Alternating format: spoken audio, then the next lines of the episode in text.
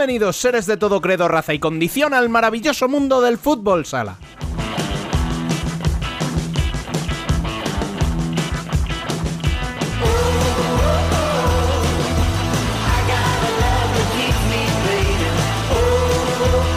Bienvenidos al último programa de este 2020 tan extraño que tan mal nos lo ha hecho pasar y que ya está muy cerca de terminar.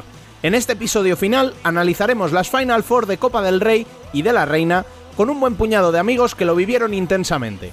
Analizaremos el polémico Palma Interliguero, Emen se dará un paseo por Europa y Sudamérica y cerraremos con un poquito de nostalgia, como es habitual en estas fechas, diciendo nuestro mejor quinteto histórico de la última década.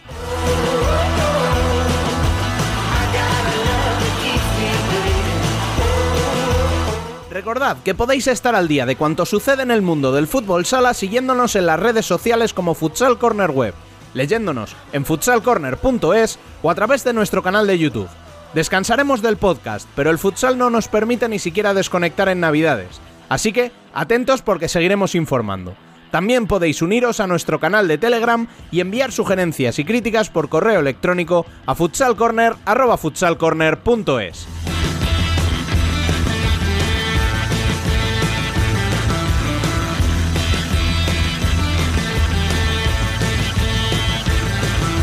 Les habla por última semana con esta denominación Pescados Rubén Robles. Sean todos bienvenidos a Futsal Corner, una visión global del fútbol sala.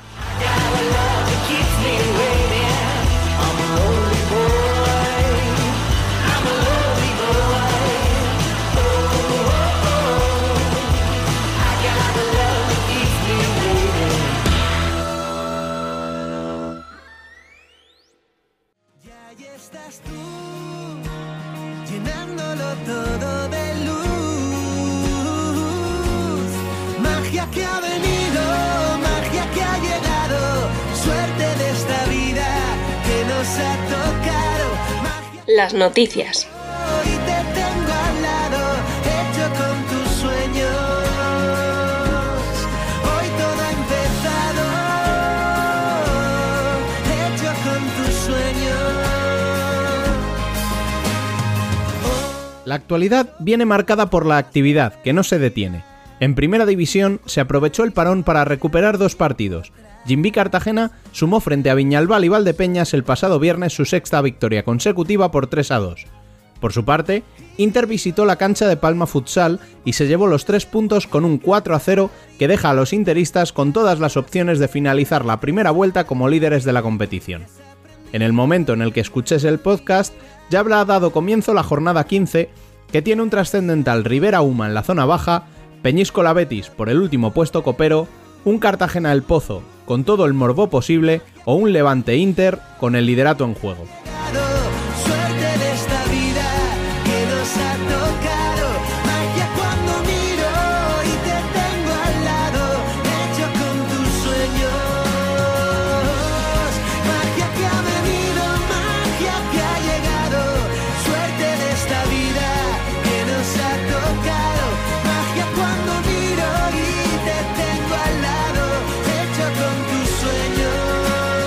Pero el fin de semana destacó porque supuso 15 meses después el fin oficial de la temporada 19-20. La Final Four de la Copa del Rey, pendiente desde el pasado mes de mayo, nos dejó un partidazo inolvidable en semifinales entre Industrias Santa Coloma y Jaén Paraíso Interior, en el que se impuso el equipo de Dani Rodríguez tras 32 lanzamientos de penalti. Y a Barça como campeón, tras el 2 a 1 con el que se impuso al propio Jaén. Los de Andreu Plaza concluyen así la temporada con cuatro títulos: Supercopa de España, Copa del Rey, Copa de España y UEFA Futsal Champions League. Solo la liga se les resistió. Nada mal para un equipo tan cuestionado últimamente.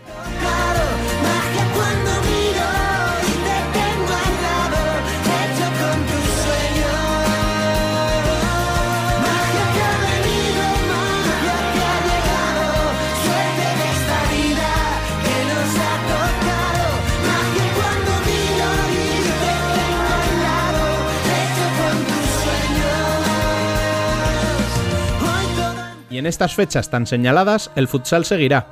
Además de la jornada que ya está en juego, habrá partidos el día 29 de diciembre para comenzar a recuperar las jornadas aplazadas por los múltiples casos de COVID detectados en equipos de primera división desde su comienzo el pasado mes de octubre. Por eso, porque la actividad no para ni siquiera en Navidades, esta semana no habrá entrevistas, sino que pasamos directamente al debate, donde hay un buen puñado de amigos esperando en el banquillo su oportunidad.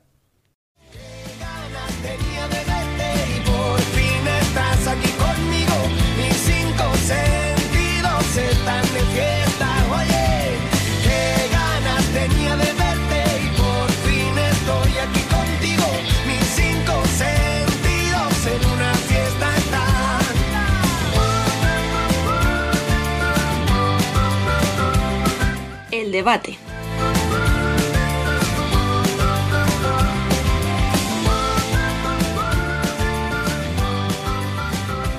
Como decíamos, este fin de semana hubo varios partidazos que merecen ser analizados con detenimiento. Para ello, incorporamos como siempre a Dani López, muy buenas.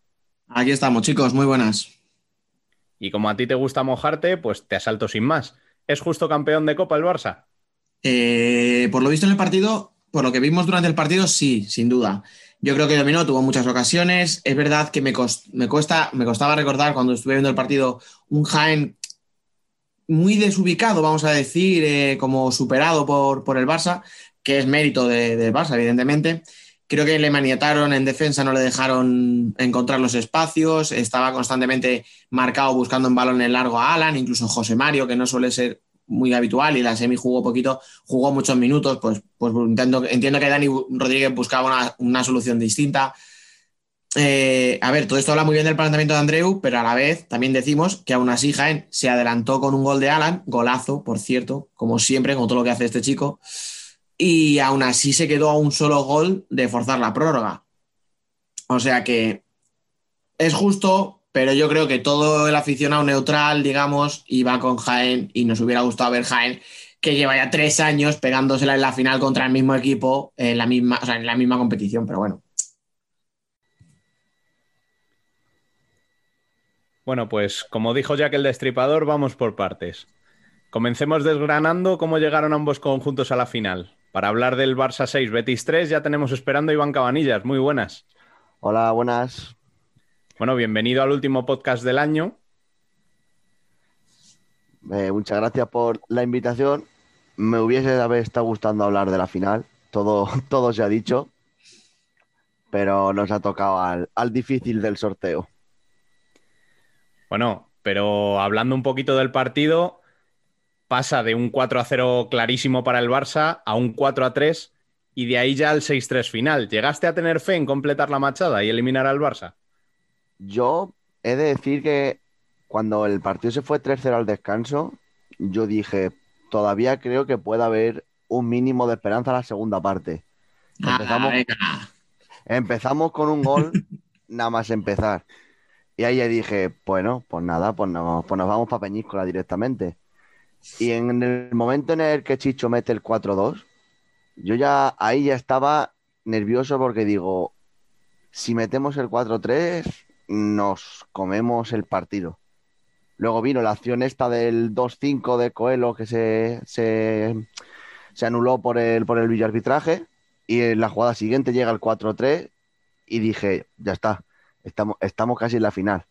Les Pero tenemos claro. donde queremos. Estamos en la final casi, dice. Pero, pero, pero jugar 25 minutos con portero jugador, porque fueron los cinco de la primera mitad también, y que no te, no te meta un gol el Barça, que defiende con Adolfo en primera línea continuamente, era muy complicado que no, te, no, te- no pasara lo que pasó al final. Pero yo desde el 4-2 estaba muy convencido de que se podía remontar el encuentro. El bajón es lo que tú dices, que llegas al 4 a 3 y ahí te meten ya y ya se acabó. Porque estás con el subidón, encima lo que tú dices, con la revisión, te anulan un gol que ya sí que era la, la muerte, encima metes el 4 casi a nada, la- no sé si la jugada siguiente o dos jugadas después, o sea, muy seguidito. Yo creo que lo que te mata es el 5-3, porque sí que tenía pinta que Betis, además yo que soy bien eso muy supersticioso, cuando te anulan un gol y luego te metes tú el siguiente y dices, uy, aquí, aquí está pasando algo, ¿sabes? Pero bueno, se quedó ahí, pero bueno, escúchame, al final partidazo de Betis. Y Eh, bueno, yo que también Que, tengo un que venía sin, sin Sarmiento y con, y con Zidane entre algodones. Sí, al fin de cuentas es como prácticamente el equipo de la temporada pasada que clasificó a Copa, sumando los fichajes de Chaquiña y de Bocao. Por lo demás, es el, prácticamente el mismo equipo. No, porque yo recuerdo que me dijeron, dice, es que el Betis ahora en portería está mejor, porque en vez de jugar, eh, en Ciudad va a jugar Sarmiento. Bueno, la portería igual que la del año pasado. Eh, Rubén Cornejo jugó el otro día un montón de minutos. Eh, Ibi, Elías, eh, Eric, Buendía y demás vienen todos de segunda. Entonces yo creo que para lo que teníamos el año pasado y lo que hemos hecho en esta Final Four, está de escándalo, vaya. A ver, mm, sí y no.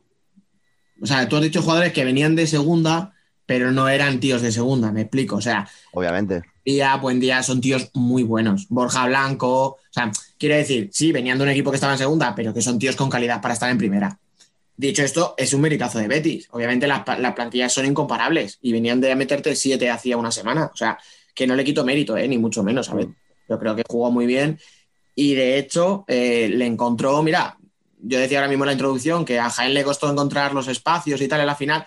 Betis le se los encontró con juego de cinco, con Elías, que por cierto, filtra dos pedazos de pases y- buenísimo, dos goles, y luego tiene dos fallos que cuestan otros dos en contra. O sea, depende de qué parte del resumen veas, dices qué partidazo hizo o joder, qué, qué mal estuvo. Pero Pues a mí me, me gustó bastante. O sea, yo cuando hay un, un error nunca voy a culpar directamente a alguien porque a fin de cuentas también comete un error el que se la juega. Y si nos Mm. da dos goles antes, pues pasa lo que pasa. Pero la primera parte jugamos con, con Burrito como portero jugador Mm. y mis sensaciones que era el juego de cinco estaba siendo muy lento y no, no filtrábamos pases, no, no, no arriesgábamos.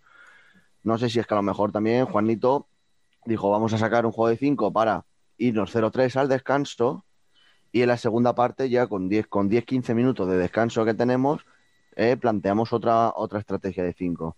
Que esta es otra cosa del juego de- del, del juego 5 de la primera mitad, que no sé si por, tele, por televisión se, se apreció, pero Burrito estaba preparado para entrar poco después del 0-2 y durante 40-50 segundos que el balón lo tiene en posesión el Barcelona no podemos sacar por tres jugadores. Y en esas llega el doble penalti, la parada de Cidao que está adelantado y el 0-3. O sea, creo que también cambió eso, de sacar el portero jugador con 0-2 a sacarlo con 0-3. Es que escucha, si dices eso, entonces yo creo que lo yo creo que está claro, que Juanito con las cinco faltas lo que quería era vamos a aguantar un poquito aquí, los dos Mm. goles, vamos a esperar y lo que tú dices, y ya llegar al descanso, ya planificamos la segunda parte, pero claro, te meten el tercero y te joden, y empiezas la segunda, te meten el cuarto, y oye, mm, pues mira, se sobrepuso y todavía le puso en un aprieto al Barça. Yo creo que, que hizo bien lo de sacar al, ju- al juego de cinco, sobre todo, incluso la primera parte, que yo a mí no me gusta cuando lo sacan un poco para contemporizar y tal. Yo creo que era lo lógico y yo creo que lo hizo bien. La putada es tal y como lo estabas contando, que no lo sabía, pero mira, que no le diera tiempo a sacarlo un poquito antes. Claro, yo creo que hubiera cambiado también parte del, del partido, que a lo mejor lo saca con 0-2 y acabamos el partido perdiendo 0-5, ¿eh? Que tampoco estoy diciendo... Pero sí que es cierto que los tiempos del partido que quiso marcar Juanito se le, se le fueron por, por, por acciones del juego que no dependen, no dependen de él realmente. Pues sí, pero bueno, no sé, ya te digo. O sea, yo creo que de Betis poco que reprochar, vamos. A ver, que te he dicho lo de Elías, que no parezca esto una crítica, ¿eh? O sea, que lo, Ah, sí, sí, lo, ha- lo- lo ha parecido. lo hizo muy bien. Idiota. luego, porque como te llevas bien con él, luego ibas a hablar con él y digo, no, mira lo que hizo el tonto este de Fusal Corner, ¿no? Que, que- Claro. No, no, no. Jugó muy bien, lo que pasa que precisamente porque estaba haciendo muy bien el juego 5, dices, joder, qué rabia, macho, que justo de un pase flojo o un pase tan, tan mal, que es una pena. Si no, no lo decía en plan crítica, digo que es una pena que cuando estaba en el 4-3, que yo creo que si hubiéramos, o sea, si hubiera aguantado un minuto o dos minutos más con, el, con ese marcador, yo creo que al Barça le viene el nervio, le vienen aquellos partidos contra Parrulo en Lille, Mm. con Cartagena, con- ¿sabes? Todos estos que, te- que les marcaron a última hora jugándoles de 5. Y yo creo que le hubiera entrado un tembleque curioso. Lo, lo que sí, yo pienso, porque lo estuve hablando después al, al acabar el encuentro con, con los que estaba, cuando el Betis mete el 4-3, que creo que quedan 6 minutos para el final, había la opción de quitar el juego de 5, estar un minuto con una rotación normal y dar descanso a todos los jugadores del juego de 5 y volver a sacarlo después. No, no, como digo, el, el gol no fue producto de cansancio, ni forma física, ni nada, pero a lo mejor era como dejar que el Barça se, se quite el chip de estar a súper a la defensiva Mm. para volver a, otra vez a pillarles después con la defensa baja. Sí, pero No igual si el equipo no está jugando bien es romperle la dinámica. Claro, Claro, eso también. complicado. Es complicado ahí tomar la decisión de decir, bueno, volvemos a, a meter al portero y, y luego ya lo sacaremos si hace falta otra vez. Claro, Porque si te meten otro gol igual, eh, ahí ya sí que sí estás muerto. Sí. Sí, como se vio. Que te y se acabó. No, pero me refiero, si sacas, si sacas al portero jugador del campo y te Ya, meten el el 5-3 igual, ahí ya sí que al equipo no lo recuperas, porque ya le has roto la dinámica buena que llevaba. Mm. Entonces, No, y- no y sé, que al es- final, es en difícil un ahí. juego, claro, que en un juego de 5 en teoría el que más se tiene que cansar es el que lo defiende. Que son cuatro jugadores para cubrir a cinco. Y a, y a ver, un Adolfo es un portento, pero al final Adolfo estaba el tío corriendo de un lado para otro de la pista como un desgraciado. O sea, quiere decir que, que- que el que se cansa más, yo, yo creo que hace bien en seguir jugando con, con el juego de 5. Lo que pasa que, que, bueno, joder, que es que al final es lo que tú has dicho al principio, que, que es, un, todo- es un Barça que tiene a probablemente dos de los mejores defensores en ese, tipo de juego. Coño, y es que son muchos minutos. Que, que al final. Y, que, que se y te- que Iván, eh, di que dejar un pase corto jugando de 5 nos puede pasar a cualquiera, ¿no, Dani? vamos a ver. No, no estamos aquí para hablar de mí, ¿vale? O sea, yo ya, yo ya ayer, es que, claro, o sea, aquí vamos a sacar los trampos sucios ya. y- que ayer salimos nosotros de cinco aquí con el equipo que tenemos en el barrio y, y mi primer pase no es que fuera corto, es que parecía que, se- que estaba controlándola, o sea, de lo cerca que se quedó. Y sí, nos la robaron y nos metieron gol. No, no pasa Da- nada. Dani, Dani es un, un símil de Lian, ¿no? Por eso, ¿cómo le voy a criticar si, si hice lo mismo? dos goles, macho. Dos goles. Vaya, yo, Igual que yo él. me quedé, yo salí del, del pabellón súper contento. O sea, el, el mero hecho de haber viajado a Málaga, entrar al pabellón para ver una, una final de, del Betis, después de todos los años que llevamos sufriendo en segunda, que con un 4-0 yo estaba ya diciendo, pues en verdad puedo apagar el ordenador, me voy para el bar y termino la crónica ahí, ¿sabes? Y lo disfruto, ¿no? Y, y me dicen que con 4-0, nada más empezar la primera parte, voy a acabar el partido tenso y con emoción. Eso es verdad. Dices tú, hostias. Entonces, mucho mérito y lo bueno que, bueno, pues ya a centrarnos en Liga, que queda, que queda un camino largo hasta, hasta final de temporada. Bueno, pues muchas gracias por pasarte y seguiremos, seguiremos analizando esa liga de Betis contigo, pero ya en el año 2021. A vosotros por la invitación, daros las gracias siempre. Y la segunda semifinal nos dejó un partidazo inolvidable, ¿no, Dani? Sí, bueno, aquí vamos a hacernos un poco de autobombo, como dije en el artículo que publiqué el domingo. Y parafraseando a Pepe Hernández, eso vi- lo que vimos en el Jaén Industria fue fútbol, sala. O sea, fue un partidazo con mayúsculas. Bueno, y de él se pueden analizar muchas cosas, pero pocos serán tan certeros como alguien que lo sufrió de corazón. Directamente desde Málaga, Sergi Romero, muy buenas. Muy buenas y bien sufrido, ¿eh? bien sufrido. Eh, ya, ya podéis dar fe la mayoría, bien sufrido. Bueno, todos, todos creo que hemos visto ya el, el vídeo de los últimos segundos del partido. ¿Se te ha pasado ya el disgusto? A mí, a mí, por, a mí sí, pero tendríais que haber visto el de Danny Potter el, el día siguiente. Eso, me multiplicó por tres el mío, ya te lo digo. ¿eh? O sea, mejor perder en la semi que en la final. Nah, ¿vas a decir que sí? No te creo. Hostia, es que si, si me por si sabes que vas a perder, sí. pero si sabes que si sabes que vas a perder, sí. Quieres decir, Sí, lo que te jodería era perder con Barça. Hombre, por supuesto, pero yo sé que si se llega a la final contra Barça no se pierde. Eso yo lo, eso yo lo tengo clarísimo. Tú- vosotros me diréis, no, no, no sé qué. Yo, lo- yo lo tengo claro, eso sí que no se me va a quitar a mí de la cabeza. Yo sabía que si había una final catalana, muy pocas posibilidades hubiera de que se perdía. Va- Vamos a rajar. ¿Cuántos goles tendríais que llevar de ventaja en el último minuto para asegurar la final? Con 4 o 5 y aún así yo estaría. Escucha, eh, eh, yo al Mito le, le aprecio mucho, tío. O sea, le tengo mucho respeto, pero que no me diga que es culpa de los jugadores, que es que no hicieron lo que, lo que él quería.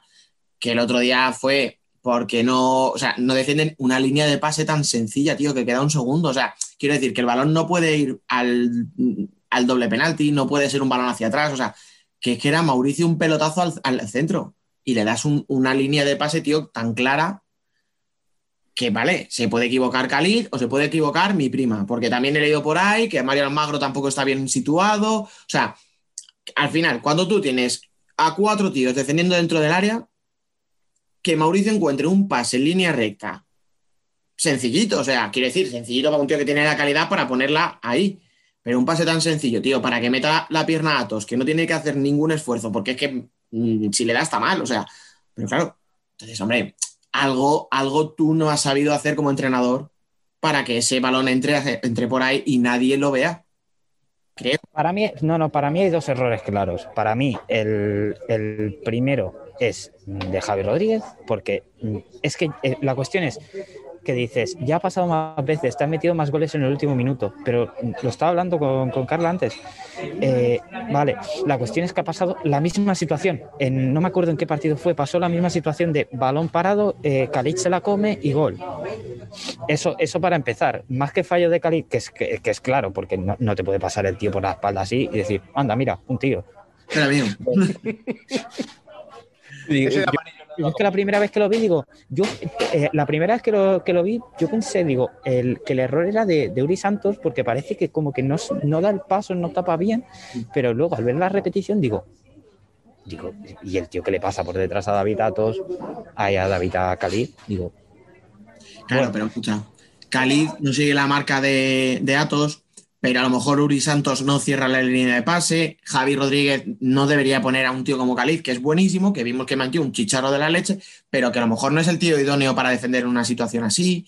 Eh, lo que Mario Almagro, que está pegado al palo, pues a lo mejor eh, libera el primer palo. Si no, un tiro directo no puede ser gol nunca, o sea, no va a servir. Entonces, o sea, es una concatenación de errores, pero que el problema no es solo de un día. O sea, que este- es que esto es un problema que te deja sin una final de Copa, pero que lo hablábamos hace una semana, si no recuerdo mal, que con la mitad de los puntos que ha perdido Industrias, estaría ahora mismo muy dentro de la Copa de España.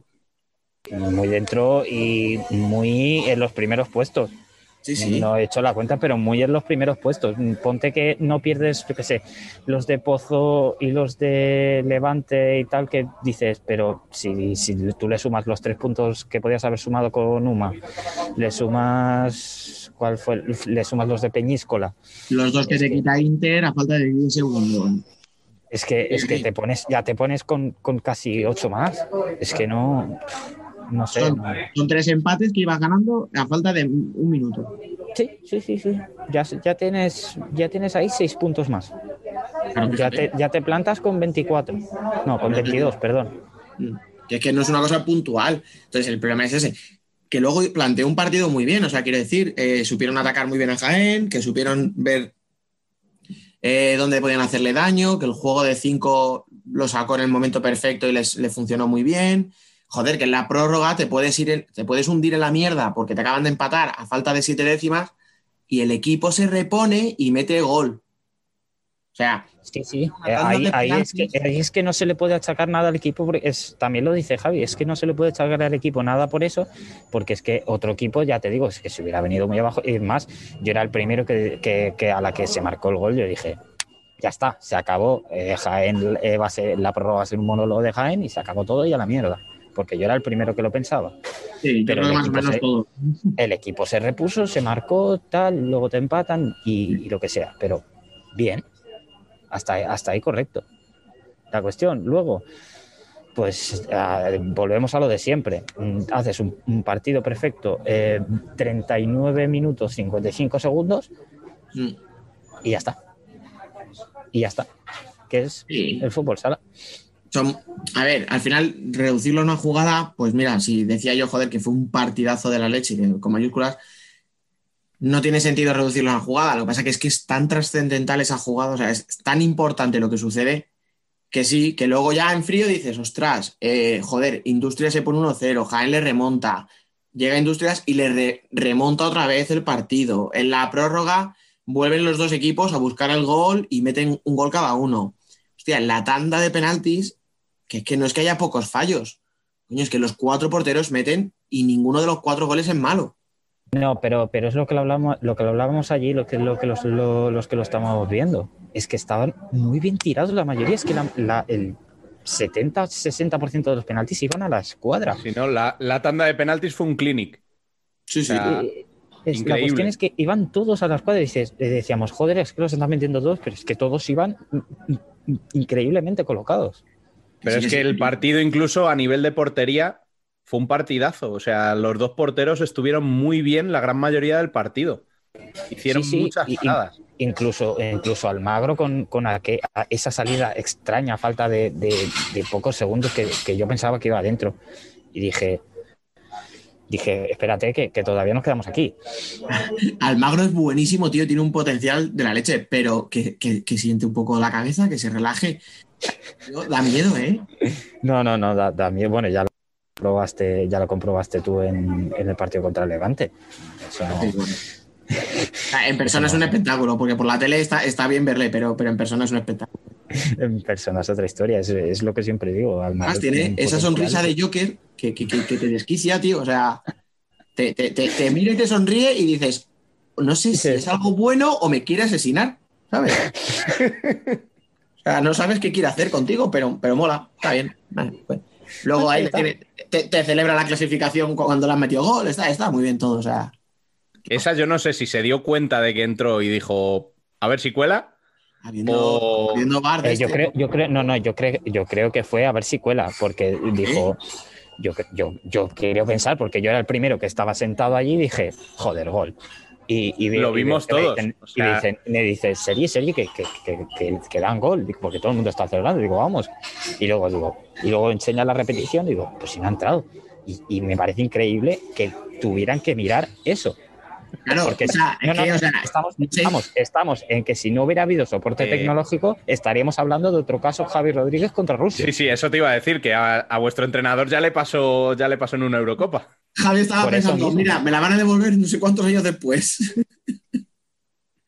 Pero Pues no, no. no, no. Había soporte tecnológico. Pero, pero escucha, o sea, hablamos de lo bien que tiraron los penaltis de la tanda, de Almagro volviéndose loco celebrando un gol como si, o sea, creyéndose que no había entrado o no se lo creía, pero quería hacernoslo creer a todos. Eh, escucha, y, y Dani Rodríguez poniéndome a Mitchell en un penalti. Eh, me dijeron que eh, fue más eh, voluntad de Mitchell, de que Mitchell se pone en muchos entrenamientos y ya por cabezonería seguramente le dijo, ponte ya a ver si cuela y eres el héroe aquí. anda, ponte y cállate, ¿no? Mira, Sí, sí, sí, en plan, yo cuando lo vi bajo palos dije, tú- o sea, como lo saque él, es el no- héroe, no es el héroe de no va Jaén a está- quien lo aguante después. No, no, no, es el héroe de Jaén y lo sacan a hombros por, la puerta de, de- de allí del pabellón, ya te lo digo. Ah, pues fíjate, yo pensaba que era cosa de Dani y también dije, a ver si no va con un poquito de mala leche porque él se pone el penalti y Bermusel, que hombre, muchos minutos no está teniendo. Y digo, Y, quiere no, no, incluso, no, no, eh, y desde aquí lo digo, y me sorprende la, cali- la cantidad de minutos que está jugando tras, tras la lesión, porque viene de, recordemos que viene de una lesión muy jodida. porque hay muchos partidos. Muy Eh, es, que, es que es lo que quiero creer y, y que Javi los quiere meter a todos, pero me sorprende la cantidad de minutos que está jugando y, ta- y es que lo, lo dijo en el postpartido de, de Inter, creo que fue Javi, Javi Rodríguez, que dijo que mm, todavía Bermusel no se está encontrando y me sorprende que aún así siga jugando lo que está jugando. Hombre, a ver, es que necesitas la plantilla entera para, para lo que se viene. Y Son más- y muchos más partidos en muy poquitos días. Y más una plantilla tan corta como la de Industrias. Que, que está jugando, que está jugando con, con Lavado y Abdel, no porque quiera subir chavales del filial, que también. Es que no tienes a otro. Es que no lo tienes. Sí, Otros lo que hablábamos la semana pasada. Claro. Otros dos que, por cierto, te meten los dos goles sin haber jugado ni un minuto y te los clavan de puta madre. O sea, Sí, sí, no, no. eh, es- eso también, ninguno se puso nervioso. Y justamente eh, el que, uno de los que más confiaba, que era, que era Alex Verdejo, justamente es el que la falla. Dije, porque muchos eh, no lo vamos a engañar. Yo con los chutes de los porteros estaba, digo, ya verás que dónde la manda Almagro. Y, Ojo, por los cuatro la clavaron, que vamos. y, y me la clava allí en las cuadras, digo, y luego digo, va, Verdejo, va, otro, eh, que lo meta y otro más. Y justamente es el que la falla. Y dije, Es- eh, pero es, es así, es- son los penaltis. No, no hay. Escúchame, no, no es la calidad que tengas, tío, es la cabeza. Es que. o sea, Es la tú- cabeza, es la cabeza que tengas. presión, ¿cu- ¿Cuánto tiempo llevaban en esa tanda de penaltis en total? ¿Cuánto duró? A lo mejor 15 minutos, O 20. Sí. Eh, por decirlo. pues sí. Es que, claro, es que Verdejo tira su penalti, ve cómo va tirando todo el mundo, va tirando todo el mundo, ves que tiran ya los que no han jugado, tiran los porteros, vuelve a tirar, no me acuerdo, Drahovski tiró el primero de la tanda, no. Eh, Khalid, Ah, vale, Khalid creo.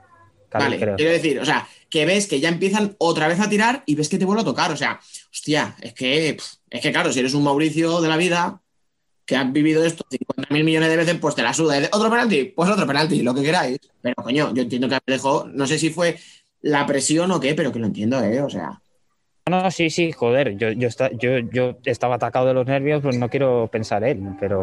No, que tarde o temprano le habría tocado a uno, si esto es lo de siempre. hombre, Sí, no, no, y tarde o temprano hay alguno que, que pegas mal que o fallas, que... aunque, aunque, o, o que el portero de, de repente acierta y le da aquí en el, Efectivamente. aquí en el sobaco, yo qué sé, mil, mil historias. Mm. Pero es que es así, son los penaltis, no hay, no hay posibles explicaciones. Sí, pero bueno, yo creo que es lo que te digo. Al final el tema de los penaltis ya es un poco anecdótico, porque al final, si me dicen, no, es que de 5 has metido uno. Bueno, pues entonces puedes decir, oye, entrénalo, pero es que has metido 13. O sea, quiero decir, es que, es que ni ahí se te puede culpar de que hayas hecho algo mal. Si es que, claro, es lo que decís, o sea, en algún momento tenía que fallar alguien, o que alguien, o que un portero pare, porque al final, Es que fueron Pero- 13 y Mira, 14 de Paco. 15. Sí, Claro, sí, tío. sí, sí. Que es, que, es una, que, es, que es una pasada. Es que no es una, es una pasada, sea fútbol sala, fútbol sala, lo que sea. Es una pasada. claro, que tú te puedes ir a 14, 15 penaltis en una tanda, es raro de la leche. Pero a lo mejor de esos 15 metes 10 y el otro equipo otros 10, pero que metáis todos menos uno. ¿sabes? Es que eso sí que es raro. A mí- Sí, sí, es que me parece, me parece una pasada tanto por, por Jaén como por, por Industrias, vamos. Y Jaén, y Jaén encima con la presión todo el rato de ir a contrarremolque. Porque Industrias tiraba primero y es que meto gol. Hostia, si, si lo fallo estoy, Pero estoy la cuestión- eliminado. Otro y otro y otro. Y todo Y el puto pero rato Jaén- Jaén con la presión de si fallo me voy a la calle. Jaén siempre, no sé por qué, siempre se encuentra muy cómoda contra remolque. Siempre, tanto en partido como en situaciones de... Siempre se encuentra muy cómodo. Cuando Jaén lo pasa peor es cuando va por delante. Y eso, y eso siempre, eso me he dado cuenta durante los años, y es siempre eh, cuando mm, se encuentra muy cómodo con, con la- las situaciones adversas donde está, dice, Buah, voy a remontar, es cuando más cómodo se siente. Por eso, Mira. por eso en eliminatorias da, da- da lo que da. Ahí está. Y también, tam- y también recordemos que Industrias está a 40 minutos de otra Final Four. Tanto Industrias como Jaén. Están los dos a 40 minutos de otra Final Four. Y escúchame, y que Industrias ya sea de, porque Jaén ya sabíamos que estaba ahí, que iba a seguir estando ahí mientras siga, no sé si solo depende de Dani Rodríguez, no sé de, de qué depende, pero que sabemos que iba a estar. Pero Jaén está Pero ahí. para industrias, lo bueno es demostrarte a ti mismo que puedes estar ahí y que puedes eh, aspirar a ser un habitual entre los ocho primeros, tanto en Copa de España, en playoff o estar en una Final Four. O sea, a ver el sorteo que sale cuando que le toca a industria, porque claro, no es lo mismo al final que te venga a casa Que te toque Uma. Mantequera, aunque te Claro. saque un empate hace poco, pero no es lo mismo que te venga a casa Uma a que vayas otra vez al Palau o a que vengas a Torrejón, ¿sabes? Es que- Ahí está, es, eso, Pero eso bueno. es primordial. pero ya se han demostrado que pueden. Pero ahí está, ya has demostrado que tú puedes estar ahí y, y que has dado, has dado el papel, que el- estás ahí. Mm. Sí, sí, sí. Bueno, pues vamos a seguir avanzando, así que te deseamos un buen viaje de regreso a Barcelona. Sí, Mucho cuidado y, y disfruta de las fiestas. Así que hablamos al año que viene. Esperemos, esperemos. eh. Sí, hombre, sí, por favor. Bueno, eh, cuidado, que, que a lo mejor del avión no bajo, también te lo digo. Madre mía, qué desgracia de tío. Hala, que- venga. de verdad, ¿eh? Le ha dejado tocado el resultado, sí. Joder.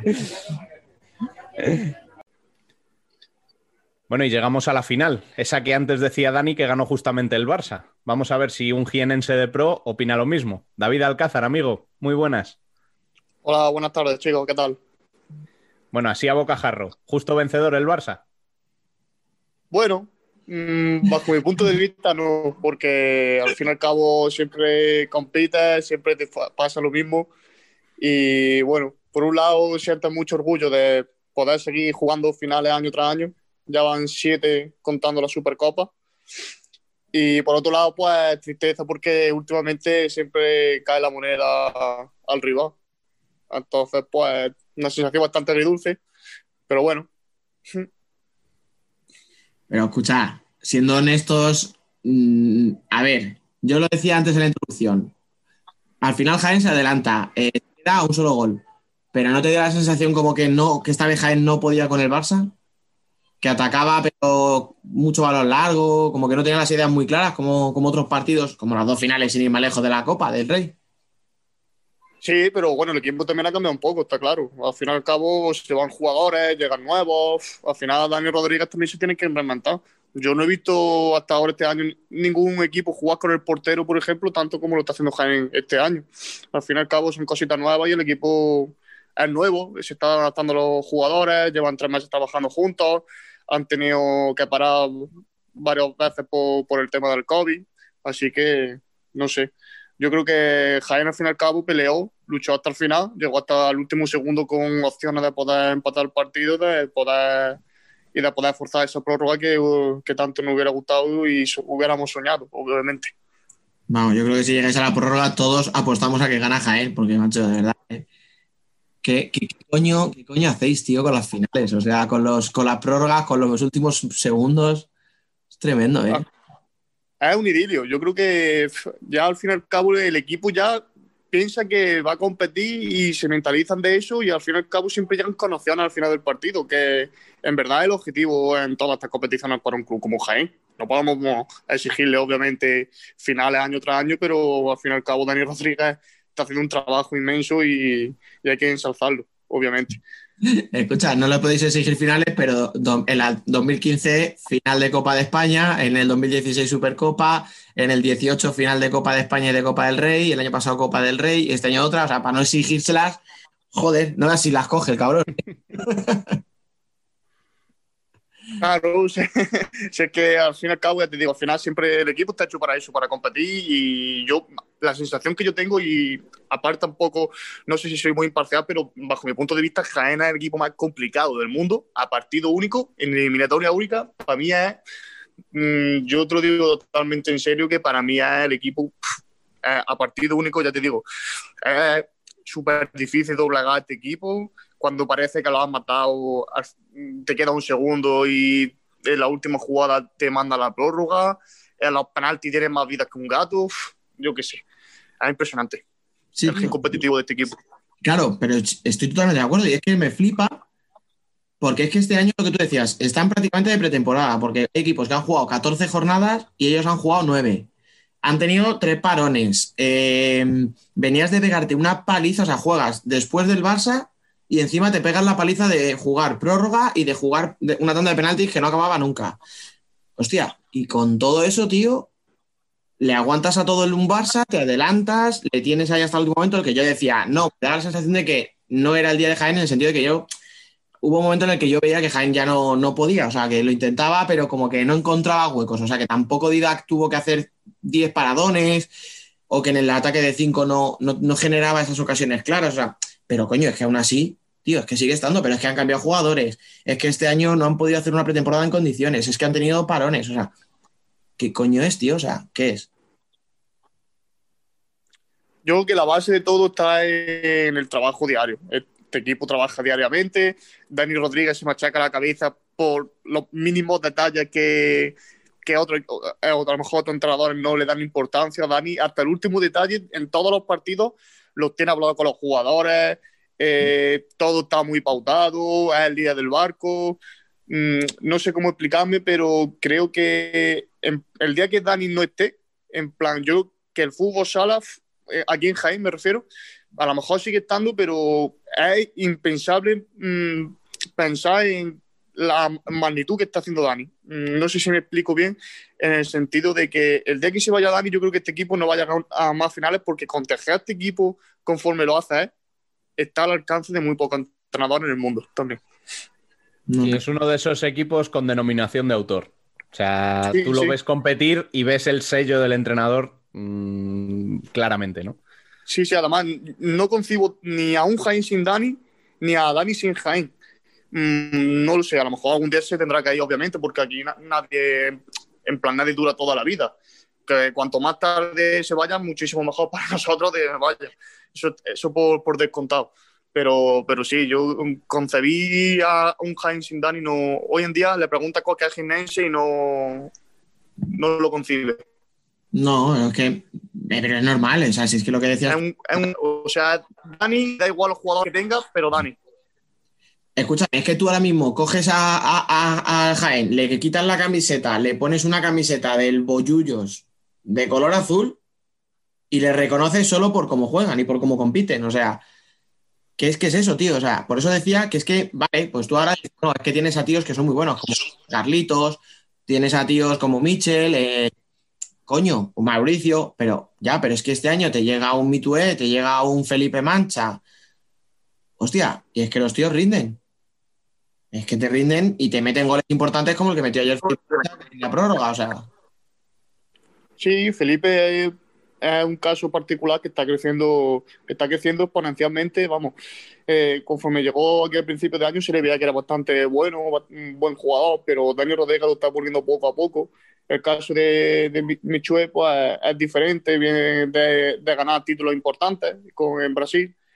Pero Felipe Mancha está creciendo exponencialmente. Además, jugaba, jugaba al fútbol hasta los 20 años. En plan, compaginaba las dos cosas, pero era, era futbolero y al final después se pasó al fútbol sala. Es decir, que al fin y al cabo, fíjate, Jaén, en plan, si le van jugadores, traen gente de fuera, porque este año lo- ha venido nada más que datos y bueno, y marcado de aquí de la liga. ah, traen gente de fuera, lo reinventa. Espíndola también vino de fuera, también ahora está en el pozo. Al fin y al cabo, para todos los jugadores también interesa venir a Jaén eh, que, le- que Dani le enseñe, que además también Dani a eso, es un entrenador que no, no, no es otro entrenador que le vale con, con sacar resultados, un entrenador resultadista. Dani viene aquí a los jugadores y lo hace crecer a todos, pero a todos, lo enseña, en plan que ya, ya, ya saben bastante los jugadores, pero yo me entiendo lo que quiero decir, como sí. que, que le, le hace crecer a todos porque le enseña diferentes facetas del juego mm, y lo, lo hace creer, sobre todo en el equipo. Y Jaén nunca se rinde, como bien dice. Eso, eso y los exprime hasta tal punto que luego salen y no parecen los mismos. O sea, Claro, claro. Sí, sí, o sea, mira, joder, Dani Martín, que te podía gustar más o menos, pero era un tío que te sería en una tercera rotación, te, no, a lo mejor estaba 20 minutos sin jugar, pero le sacaba a lo mejor en la segunda parte la primera vez y el tío te rendía.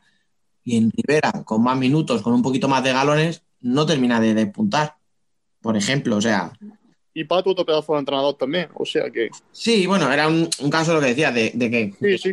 les aprietas tanto y les sacas tanto que, que luego ya. eh, Coño, pero escucha, que tú has puesto otro ejemplo que yo no había hablado de él, mm, eh, marcado. Sí. Eh, Si a mí me decís hace dos años, cuando yo veía marcado jugando en Cartagena con Brocanelo, que iba a jugar una final de Copa y que lo iba a hacer bien, hubiera dicho, venga, se os está yendo un poquito la cabeza. O sea, con, con respeto a Marcado como persona y como portero, pero no me parece un portero de primer nivel. Y el cabrón el otro día le pone la final, oye, que, que- que el tío no, no, sé, no, sé, no es el mejor portero del mundo, pero te hizo un partido bastante decente, bastante bueno. Sí, al final, sí, es que lo que te digo, todos los jugadores, Carlitos. Carlitos cuando vino, vino de Palma, de estar apartado, de no jugar allí, mm, se fue de Sota y desde Sota no había sido el Carlitos que, que, que estuvo en Sota, también vino aquí a Jaén y también empezó a crecer, le costó al principio, como a todo, todo cambio, a todos los jugadores al principio, pero cuando se acaban adaptando al final te rinden. Por poner ejemplo, que Jaén también ha, habi- ha habido años que, en plan, los fichajes, te digo, este año Felipe Mancha, que no lo conocía nadie. Mm, pues viene y al final está creciendo, rinde, el propio marcado, no se le había visto un rendimiento así. Eh, está con mucha confianza también ahora, por eso lo está, lo está poniendo Dani también, y está creciendo también, aparte de que ya un portero que tenemos, está creciendo bastante también. Sí, yo lo que espero es, vamos, me imagino que en esto no va a haber problema, que haya paciencia, porque este año si no se puede entrar en Copa, no se puede entrar en playoffs, que sería normal, o sea, no sería un fracaso, porque para empezar, Jaén no puede tener la obligación de estar ahí, por más que esté todos los años, no tiene esa obligación. Y este año, con todo lo que está pasando y tal, lo normal sería que se quede fuera. Yo espero que no se vuelva nadie loco. No digo de que echen a Dani, que ni mucho menos se me ocurre que puedan echarle pero que no haya problemas, que no se quiera hacer una renovación de plantilla, que no se diga vamos a quitar el presupuesto. O sea, yo espero que eso se. O sea, que haya cierta mesura, vamos, que haya cierta calma en, Sí, yo creo que sí. Además, ahora la, la- en plan, eh, la inaugura- inauguración del, del pabellón nuevo, yo creo que también eso le va a dar un plus económicamente al equipo también, al poder hacer más socios, más masa social. Eso le va a dar un plus al equipo y yo creo que sí, el objetivo este año es entrar en Copa en playoff. Está más complicado que nunca, sí, pero vamos, Jaén tiene cinco partidos, me parece, todavía aplazados y ganando Mm. ya está en puertos de Copa, vamos, que no es ninguna locura que Jaén te gane dos partidos seguidos y que te en puestos de Sí. playoff y de Copa Hablo de- de España. Hablo de memoria. Creo que el problema más que los, los partidos que tienes son con quién los tienes. Que me parece Sí, que eh, sí, que le queda. Palma, Inter, queda. No, Inter no, pero No, Pa- Inter ya le no. queda Palma, El Pozo, Seguros. O sea, que ya te digo dos, cojo, que hay que ganarlos, eh. Cuidado. pero sí, sí, sí.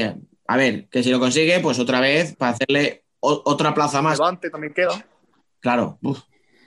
Que no es el Levante de cuando empezó la temporada, pero que sigue siendo Levante, ¿sabes? Con todo su potencial. O sea. Claro. Los jugadores son los mismos. Claro, claro. Te, cogen- te cogieron una mala racha, pero coño, sigue siendo Levante y mira lo que tiene. Dime tú si a, un- a Jaén no le podía venir bien un Rafa Usín, un Arasa o un Esteban. Por eso mismo que, que, que a ver los fichajes que hacen los demás equipos, como en plan cómo se refuerzan año tras año, Levante, Jimby, eh, y al fin y al cabo Palma también es otro equipo que ahora esté en, en invierno detrás, creo que son dos o tres brasileños nuevos, que al fin y al cabo no paran de, de reforzarse y Jaén al fin y al cabo tiene la idea muy clara también. Ahora se te va también Fran Peña, que era un jugador que el año pasado pues pagó la novatada un poco en primera división y que este año pues estaba llamado a ser también un tío importante, con, con mucho uno para uno, que también le falta un poquito a Jaén. Y a le sale una oferta de trabajo que al final se te tiene que ir, se te va, se te va, se te va a trabajar fuera de Jaén. Sí. Y te quedas con, con un jugador menos también, que ya preveía la temporada larga y difícil, un jugador menos. Son muchas cosas así. Y lo que te digo, que al final Dani Rodríguez, en plan, le traen jugadores nuevos que a lo mejor no los conoce nadie. Y te, te lo hace jugar y da igual quién se ponga la camiseta de Jaén. Y ese es el ADN que tiene este equipo. Bueno, pues te agradezco mucho que hayas estado por aquí hablando el día después de la derrota. Muchas gracias por estar ahí siempre que te requerimos y nos seguimos escuchando en 2021. Muchas gracias, chicos. Sí, que tengáis una feliz fiesta y una buena entrada de año. Nos vemos prontito, si nos dejan. A ver si es verdad. Venga, cuídate. Hasta luego. Igualmente, chicos. Cuídate, un abrazo. Y una vez analizada la copa, es momento de pasar al torneo de la regularidad. Ese donde se jugó el viernes un partido de la jornada 9, el sábado otro de la jornada 7 y hoy lunes, mientras grabamos, el primero de la jornada 15. Nos lo están poniendo súper fácil, ¿no, Dani? Joder, ya ves, tío. O sea, es cojonudo, ¿eh? Para seguir el caos de liga este. O sea, tú lo has dicho. Se jugó la 9, luego la 7, ahora estamos en la 15. Se acaba dentro de dos días. La semana que viene hay partidos aplazados. Bueno, eh, es un caos. Yo intenté, cuando ganó Inter en Somos, ver si podían quedar primeros de grupo, o sea, primeros de, la fase regular. Eh, recordemos que lo de ser primero es porque tienes un día más de descanso y te quitas eh, enfrentarte contra el segundo en cuartos. Y bueno, pues eso, me volví loco para intentar conseguirlo. Bueno, pues ya que lo mencionas, vamos a hablar de ese Palma Inter, que los madrileños se impusieron por 4 a 0 y que generó mucha polémica por ciertas decisiones arbitrales. No ha podido estar Bielizque con nosotros, como ya os habréis dado cuenta, eh, pero bueno, que nadie piense que se borra, ¿eh? que es que tiene una buena razón para no estar y como es algo personal, se queda en, entre nosotros. El que sí está es un interista de bien con el que intentaremos hacer un análisis neutral, pero no vamos a prometer nada porque no nos va a salir. O sea, Porque, porque al final nos hemos juntado tres de Inter para analizar el partido. Vamos a ser neutrales, a ver si somos capaces. Jesús Sánchez, bienvenido una vez más. Muy buenas. Buenas, otra vez más aquí. Bueno, resultado justo. Sí, para mí sí. Más que justo. La quiero decir que la última vez que estuve en el podcast dije que, creo que fue cuando Inter empató con Zaragoza, dije que tenía cero dudas acerca de Inter y me la seguido reafirmando. Al final ya los jugadores nuevos están acoplados a Tino y esto cada vez va para mejor. O sea, entras aquí cobrando facturitas, ¿eh? El nombre no, tampoco. No, que sí, joder, hace bien, aprovecha. Si cuando uno acierta hay que, hay que lucirlo. Hay que colgarse la medalla, que no estamos acostumbrados a eso aquí. Una vez que no somos gafes. Eh, Eso te voy a decir, para una vez que acertamos en algo. No, pero sí, es que el problema, yo creo que me llama la atención porque yo creo que la gente que duda de Inter es gente que no es precisamente aficionada a Inter. O sea, me explico.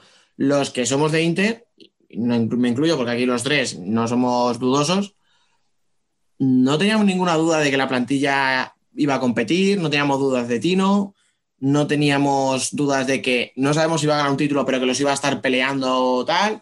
Joder, yo lo decía hace un momento, o sea, lo tiene en su mano acabar como primero de, de la fase regular, bueno, de la primera fase, o sea, de la primera vuelta, perdón, no de la fase regular. O sea, que es que eh, al final la gente que dudaba era gente de fuera, digamos, del, y ajena al club o ajena a la afición. Entonces, yo lo que dije el otro día, todavía después de un 0-4 en Palma, seguirán dudando. Pues nada. Pues como dijo Ignacio, que sigan. Yo. En ese sentido, no, no hay mucho más que decir. O sea, la plantilla de Inter se está viendo que, que está muy bien compensada, que es una plantilla de mucho futuro y de mucho presente también. Y a partir de ahí, pues, pues eso, que, que digan lo que quieran, que nosotros vamos a seguir peleando sí o sí. Y que además eh, juegas, joder, juegas contra el equipo líder en su casa. Y te dicen, no, es que ha llegado cinco veces y ha hecho cuatro goles. No, es que en la primera parte hay alguna polémica. Pero ya, ya. Y yo llego a casa del líder sin Pito, que es mi máxima estrella. Se me lesiona en la primera jugada Bollis, que tiene que ser mi cierre titular. Eh, Borja, que es uno de los veteranos y tiene que tirarle del carro, viene, o sea, es su primer partido después de la lesión. Paul había jugado un día antes de este partido. O sea, ¿qué más quieres? Quiero decir, o sea, no sé, que es que parece que nos está quedando esto como muy reivindicativo. Pero es que, claro, o sea, lo que no se puede es dudar de un equipo así y, y menospreciar las victorias. Además, yo creo que este año Son Moy es una de las pistas más difíciles de la liga este año más que cualquier otra temporada. Sobre todo además por cómo había empezado Palma. Y a Son Moy ir ganando 4-0 a falta de 13 minutos, bueno, 3-0 a falta de 13 minutos, el cuarto llegó un poco después, pero no sé. Para mí es algo que tiene mucho más mérito de lo que quizás se le está dando, de lo que quizás no se esperaba de Inter.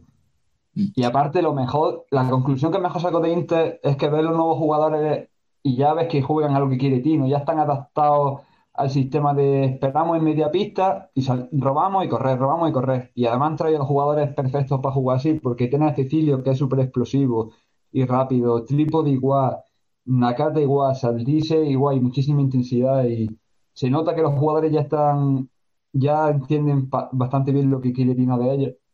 Y eso al final se traduce en la pista.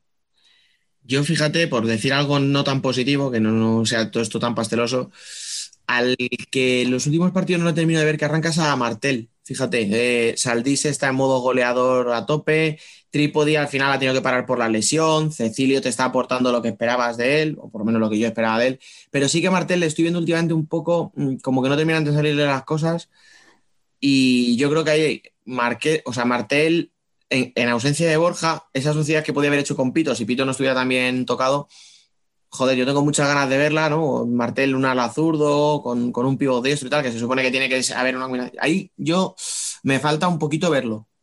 Pero, bueno, no sé, por decir algo negativo, ¿sabes? Dentro de, de todo lo bueno que hemos dicho. A ver, yo creo que ahí también entran en juego los estados de forma. O sea, no puedes pretender tenerlos a todos a tope en todo momento de la temporada. Cuando baje Saldise o cuando baje un poco Cecilio o baje un poco Borja, pues aparecerá Martel, aparecerá Bollis o... Si es que yo vuelvo a lo de siempre, es que estamos hablando de nombres que son, parece que se menosprecian por ser nacionales, pero son nombres que son gente contrastada en la liga que era gente importante en sus equipos en general. Bollis quizá algo menos, pero en Jaén era capitán general cuando salió de allí. Eso te iba a decir. Y al final estamos hablando de gente que, que sabe muy bien a lo, que, a lo que se juega en la liga, la conoce muy bien y que se ha adaptado muy bien al, al equipo. Entonces va a ser complicado que, que nadie llegue a, a Torrejón y, y le saque los colores. No, Al final yo creo que, dale, dale. que yo creo que es una de las claves de Inter, el- porque si apuesta ahora por jugadores brasileños, aparte de que son más caros, luego tienen que adaptarse al idioma, a la ciudad, el fútbol sala español. Esto encima, tener una plantilla más barata y encima ya están adaptados, es mucho más fácil que coja lo que quiere el entrenador. Y al final estás ganando por los dobles de lo económico y en la pista. Claro. Que hablaban el otro día que Oitomé ya estaba libre. ¿De verdad alguien prefiere un perfil de ese estilo, de un brasileño que un parece que tiene algo de nombre, a, a alguien que ya está adaptado a la liga, que lleva años demostrando? Vamos, o sea, es que yo no, no lo dudaba. No, pero- no, no, no. Y además, que, que todo esto parecía que hemos despreciado a Palma y es todo lo contrario, ¿eh? Precisamente lo que estamos poniendo es en valor la victoria de Inter allí por lo que es vencer a un equipo como Palma, que ojo que también tenía sus bajas, que también estaba, estuvo sin Tomás, que luego tiene la, la expulsión de Barrón, que bueno, que al final no la aprovecha Inter y que Fabio es otro porterazo, igual de bueno, sino más.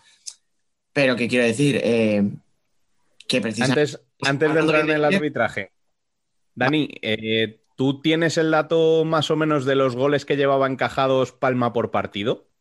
Sí, pero no lo tengo aquí ahora mismo a mano. No, sé que era... Es que me suena que eran dos o tres por partido máximo. No, no, no, no. De media... Que, que me refiero que como máximo habían encajado dos o tres goles por partido. Eso es. Habían encajado tres como máximo, nunca habían encajado cuatro. Obviamente, en casa, ni mucho menos. Creo que en casa no habían recibido más de dos goles en ningún partido. Y, y de media era eso, salía uno y pico, uno con siete, me parece, de goles en contra. O sea, no llegaba ni a dos. Y claro, se lleva cuatro de Inter. Pues os digo que bueno, pues sí, que yo entiendo que la gente de Palma, pues bien, si estuviera aquí, nos hablaría del árbitro, nos diría la jugada mm, del, de antes, la, previa, la jugada previa al 2-0, pero que yo creo que no hay motivo para pensar que esto es por culpa del árbitro. Entiendo si eres de un equipo que, que tú lo veas un poco a- hacia tu favor, digamos, pero yo, vamos, de verdad. Lo digo sinceramente, igual que cuando ha habido que criticar, he criticado y cuando tal, yo no creo que les hayan favorecido en absoluto. No sé tú, Yo Jesús, cómo lo ves. En- con respecto al arbitraje, sí que es verdad que el segundo gol, que es una falta, para mí tampoco hay falta ahí, pero aún así pienso que tampoco determina eso el partido. Pienso que Inter aún así mereció, mereció ganar ese partido por cómo se plantó en la pista, porque vale, a lo mejor no fue el, el dueño de la posición o de no, no tuvo el control del partido, digamos, de esa manera, pero al final, cuando tuvo que acertar, acertó y tuvo bastante efectividad y no sé, al final para mí fue justo vencedor. Y sí que es verdad que creo que Palma echó mucho de menos a Raúl Campos, que hace una buena aso- asociación con Vilela. Raúl Campos creo que llevaba siete goles hasta la lesión y había, eran como siete goles en 12 partidos o una cosa así. Y creo que lo echó bastante de. Y luego no entendí que jugara Barrón en vez de Fabio, que Barrón es un porterazo y parece que Fabio está a un nivel espectacular. Eso no, no lo entendí, pero Yo creo que es una cuestión de que Vadillo le va rotando y yo creo que les quiere dar a los dos partidos importantes porque empezó, si os acordáis, la temporada, jugaba Fabio en casa y Barrón fuera o al revés, no me acuerdo, perdón. Al revés. Era Fabio, no, no, no. Sí, tienes razón, sí. Sí, ¿no? Era Fabio jugaba todos los de casa, Barrón jugaba todos los de fuera y de repente un día Barrón jugó, o sea, Fabio jugó tres partidos seguidos. Eh, yo creo que los va cambiando un poco para que los dos, para que no parezca esto típico de a mí me pones contra los fáciles, y no voy a decir nombres para que no se ofenda, ¿no? Pero a mí me da los partidos fáciles, pero cuando te la juega de verdad pones al otro. Yo creo que ahí quiso optar Que por ambos se sientan titulares. Claro, porque al final, mira, te pasa que un día te expulsan a uno y le necesitas al otro. Y son dos porterazos. Entonces yo creo que en eso, Vadillo yo creo que lo hizo bien, ¿eh? porque Fabio siempre hemos hablado que es un portero de muchísimo nivel que necesita tener confianza del entrenador y que necesita sentirse importante. Le pones en casa con tu afición, con todo a favor, y cuando ha cogido moral le empiezas a dar partidos importantes fuera. Y ahora que a Fabio le tienes ganado, le dices a Barrón, toma, contra el partido gordo, contra Inter y en tu campo, juega tú. Tampoco, a ver, a Barrón le podemos culpar de la jugada de la expulsión, que se le va, creo que se le va un poco la olla. O sea, No, no, sí. pero Yo no quiero decir lo contrario, para mí Barrón es un porterazo, pero pienso que como venía Fabio parando, estaba a un nivel que, no sé, quizá un partido con, un partido contra Inter siempre es complicado. Además entiendo que le quieras dar confianza y tal, pero claro, si vienes de no jugar, de repente tienes que jugar un partido con 30, quizás te pueda poner un poco esa presión a ti mismo de tener que hacerlo tan bien que quizás pueda llegar a gobierno un poco. Mm. Pero vaya, sí, de hecho no, no puede ser culpa de la derrota, ni mucho menos. No, no, no, sí, yo no- o sea, sé que no lo decía por eso, pero que yo creo que ya también va en la mentalidad de cada uno. A lo mejor yo optaría como tú, ¿eh? Yo optaría por decir, pues si Fabio está bien, yo voy a poner a Fabio, que es el que está mejor. Pero a lo mejor un entrenador lo ve de otra manera, no lo sé. Bueno, yo creo que hemos sido bastante honrados, a pesar de que no teníamos la contra de, de Biel. No, no hemos sido honrados en la vida, pero bueno, hoy podemos haberlo sido de casualidad. Así que vamos a cambiar de tema antes de, de pasar a ser cualquier otra cosa. Nos queda un partido por analizar del fin de semana, que es la victoria de Cartagena en casa ante Valdepeñas. Jesús, ¿qué te pareció el partido? Pues la verdad es que me pareció un partidazo y me parecía, un Cartagena más, un Cartagena que ya ha alcanzado su máximo nivel, digamos, lo que se esperaba de él. Empezaron la temporada quizá algo más renqueantes, pero ya los veo, al igual que al principio veía a Levante y a Palomar Colón por encima, ahora a Cartagena el equipo que más nivel lo veo. Y el partido, Valdepeñas también es verdad que tenía, tenía baja, en el cierre nada más tenía Rafa Rato, ya que Nano jugó pocos minutos y con Xavi con lesionado. Luego Mateus Prea yo creo que ha bajado, empezó de menos oye, desinflando. Y el partido me parece que Valdepeñas fue a, remolque de Cartagena, porque fue todo el rato perdiendo empatando. Mm, fue que me- metió Cartagena, luego empató Valdepeñas y así, hasta que ya... Y luego de Eirón Cartagena destacar a Lucao que han hecho más que bien renovándolo, porque vaya jugadorazo que yo no tenía ni idea quién era. Pero la verdad es que me parece un jugadorazo todo lo que le aporta.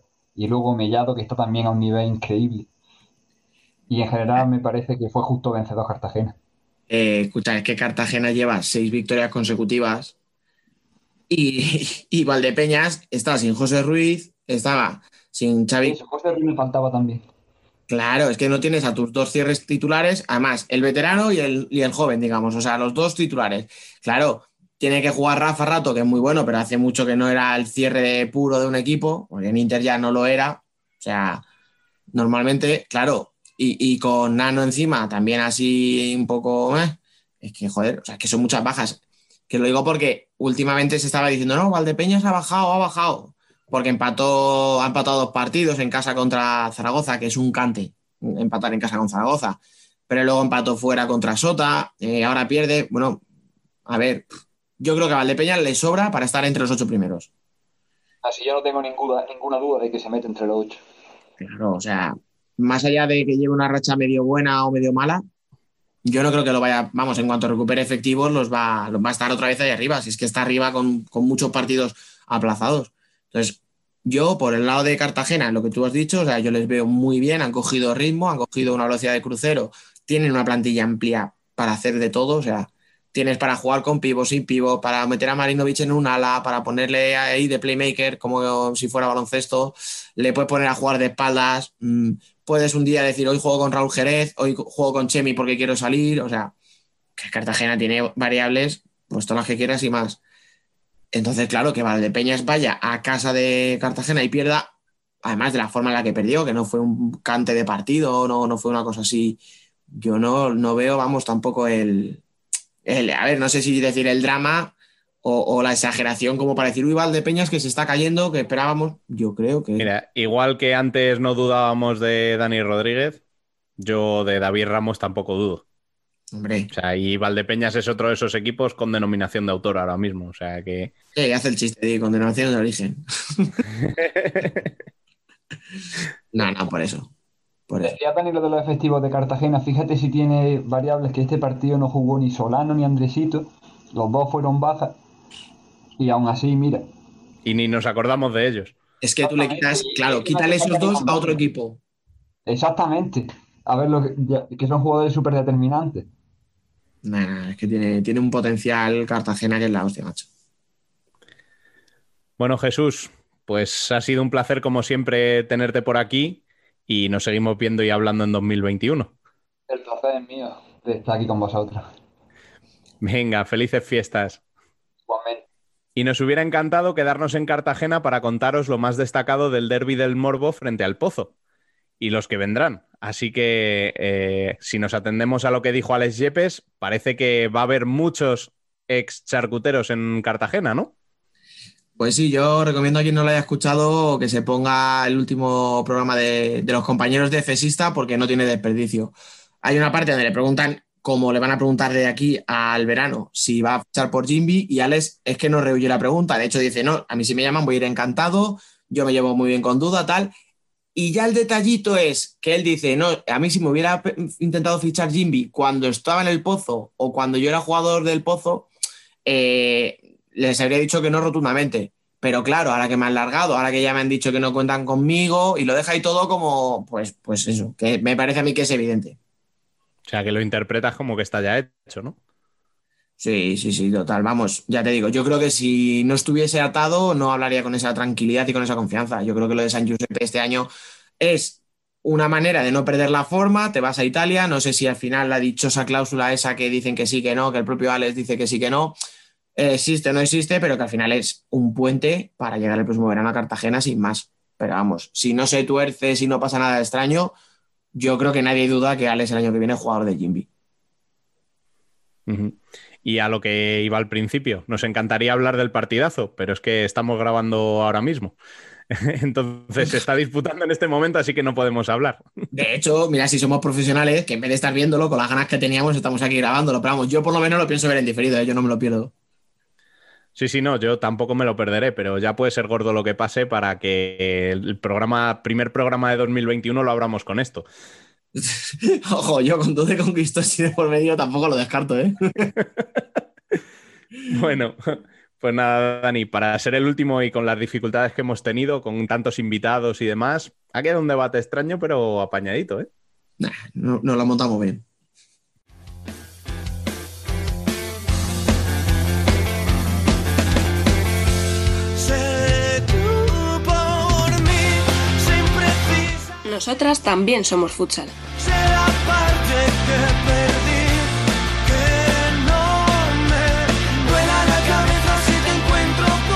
Aquí. Sé mi imperio. Y si en masculino fue Barça quien conquistó su tercera consecutiva, en femenino fue Burela quien hizo buenos los pronósticos, adjudicándose la tercera Copa de la Reina de su historia. Y además lo hizo sufriendo, venciendo por un escueto 1-0 ante Pollo. Recordemos, en semifinales se había clasificado Pescado Rubén Burera venciendo 5-3 a la Asociación Deportiva Alcorcón.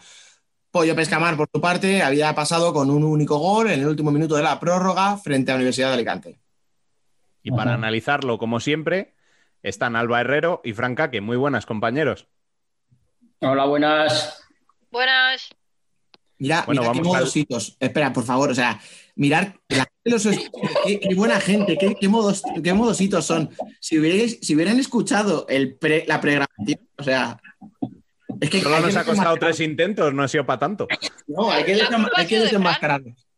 La culpa ha sido de Fran. O sea, yo no he hecho nada, ¿sabes? ¿Lo, lo decimos todo? Ya que es el último programa del año. Venga. Solo, escucha, solo tenemos en el guion dos, dos cosas. La Copa del Re- de la Reina de este año y la del pasado. Y no tenía los resultados de la de este año, tía. o sea, Pero porque confiaba en Fran, le tocaba hacerlo a Fran. dos cosas. Que, que solo había que preparar dos cosas. Oye, eh, qué presión, de verdad, ¿eh? De Claro, verdad. y, el otro cabrón que se está riendo, que, que cuando va a empezar empieza a vacilar y nos jode. Sí, es que de verdad. Vale. Así no se puede. Claro, y Rubén que ha tenido que. No, no, y Rubén que ha tenido que volver a empezar. Porque, claro, Claro. Solo, lo, solo lo decís de nosotros, pero de Rubén No, nada, no. ¿no? Pero no. de mí se espera, joder. Claro, pero si Yo soy una persona limitada. lo que hay que hacer es desenmascarar la mentira de que ahora entráis y muy modositos. Hola, buenas tardes, buenas tardes. Pero- Bueno, hoy, hoy al menos has entrado tú, Dani. Hoy no te has escaqueado, ¿eh? No Oye, como el eh, otro día. Pe- perdona por tener migrañas crónicas, ¿vale? Ya, ya, ya, ya. Ya, ahora se llaman así. Los cuchillos están volando hoy. Sí, sí. Escucha, el espíritu navideño. Habéis dicho que es el último es el último podcast del año, pues yo he venido a, a Y a, este, disfrutar. y a este paso el último de la historia. He, he venido a hablar de mi libro. Ay, Dios mío. Bueno, chicos, vamos al lío y como dijo el Cholo, partido a partido. Fran, ¿empiezas Venga. tú analizando el Burel Alcorcón? Pues a mí me gustó el partido. Hay gente a la que no le gustó, pero a mí me ha gustado, la verdad. Y muchísimo me ha gustado el pollo. Pero, Burela. pero a ver, a ver, que estamos que por el A Alcorcón. ver, Burel Alcorcón. Ah, Esas chiquitas de naranja contra las de amarillo, ¿te suena? Chaval, una- unas gallegas y unas madrileñas, ¿vale? O O sea, sea, que, que- que pollo muy bien, pero que no estamos hablando de pollo. ah, o sea, Que, que te has saltado a la a final y vamos partido a a partido, semifinales primero. Escucha, este, claro, di- dice, es que cuando has empezado diciendo, a mí me gustó, aunque hay gente que no, digo, pero a quién no le gustó el pura Yo estaba flipando, digo, pero si fue un partidazo. lo peor de todo, lo peor de todo es que ha dicho eh, Burel Alcorcón, a mí me gustó, no sé si a alguien no, pero a mí, ¿sabes? Como diciendo, pues seré yo el raro, ¿sabes? Y el arroz con bogavante también me gusta, pero no sé, ¿sabes? No, no vamos hablando de eso. otro no, pero. vale. Venga, va, Burela y Alcorcón. Burela Alcorcón. Sí, estuvo bastante bien el partido. Yo esperaba un poco más de Alcorcón. Ahí me, más me jodió porque yo había apostado por Alcorcón. O sea, pero- Si la semana pasada que- empezaste apostando por Burela, te viniste arriba y dijiste, no, no, no, no, no, Alcorcón, Alcorcón, sin duda. Exacto. Porque yo quiero acabar con el monopolio Burela Fusi. Entonces, cualquier equipo que esté allí, yo voy con el equipo que esté allí. Escucha, ¿y en qué partido tuvo ahí- que forzar Peque? En el, en el- en el partido que tenía que forzar. Claro, o sea, en, la- en la- en el jodido, la semi. Nah, Claro. a, a ver, yo no sé si Alcorcón decepcionó. A ver, es verdad, No, no me decepcionó. esperábamos a lo mejor pero- otra, otra forma, pero Sí. Eché en falta que jugara más Nere Moldes. No sé por qué jugó tampoco. No soy, no estoy en, en el lo- como que está ahí fe, pero yo entiendo que es una, era una cuestión Yo, física, porque en cuanto la segunda parte se- ya estaba cuesta arriba todo, la metió. Y de hecho, mm, hay un momento en el que la mete, deja de jugar y cuando otra vez se acerca en el marcador, vuelve a sacarla. O sea, yo creo que ya da y que no, no sé si, supongo, ¿eh? Supongo que era una cuestión de, de molestias físicas o problemas y tal. Porque si no, es lo que tú dices, o sea, si no, no está sin jugar hasta la segunda parte, vamos, imposible. Claro, es que por eso, si estás mal, juegas, eh, juego- salgo al principio, me rompo y adiós. Mejor que estar esperando. Pues, Pero a lo mejor se esperaba, no, no que no le hiciera falta, pero sí llevar el marcador más igualado al final y darle a ellos y que. Pero claro, es que, escúchame, que Burela no, no hizo mejor partido que Alcorcón. no, no. Lo que pasa es que Burela tuvo, el- después del 1-1 de Alcorcón, tuvo cinco minutos Burela, que ahí fue No. donde se le fue el partido a Es Alcorcón. que, es que te hace dos contras, dos robos, pum, cuatro goles. a tomar O sea, Cuatro goles, sí, sí. Y no hay más. Y luego remóntale, remóntale a Burela. Muy difícil. que Alcorcón, eh, es verdad que hay un momento en el que se queda noqueado y, y- y la- y pierde dos balones en defensa, le roban ahí arriba, que podía haber estado un poquito más, no sé, más tensa, vamos a decir. Pues sí, pues probablemente ahí se nota quién tiene una plantilla que ha jugado finales de la de Copa, que se ha ido a jugar por Europa y quiénes están llegando ahora por primera vez. Pues es que al final... Sí. Yo creo que eso es lo que más pesó. Porque las de Alcorcón era como que estaban un poco atenazadas. Y luego yo creo que se notó también que, que Vane venía de, de una lesión. Porque intentó muchos uno contra uno, mucho intentar jugársela. No es habitual en ella. Y luego, joder, escúchame, el quinteto que saca, que saca Alcorcón, ¿Vane cuántos años tiene? 20... Oh. 20 Son muy jóvenes. Es un, es un equipo Claro. muy joven. Veintipocos tiene, ¿no? Claro, 24, Sí, sí, sí, es un 25 equipo muy Vane. joven. Claro, pues es que Irene tiene 21, 22, es que Estela Cantero Eh, tiene 20, me parece. O sea, es que la más veterana jóvenes. con 26 años. Mm. O sea, claro, entonces juegas contra un equipo muy experimentado que se ha visto en finales de todos los colores y tu quinteto de media tiene 23 años. No, es que encima Julio Delgado lo hizo de maravilla. Empezó normal y cuando vio que eh, peque al campo, pon, pon 2-1, 2-1, 3, venga, peque fuera.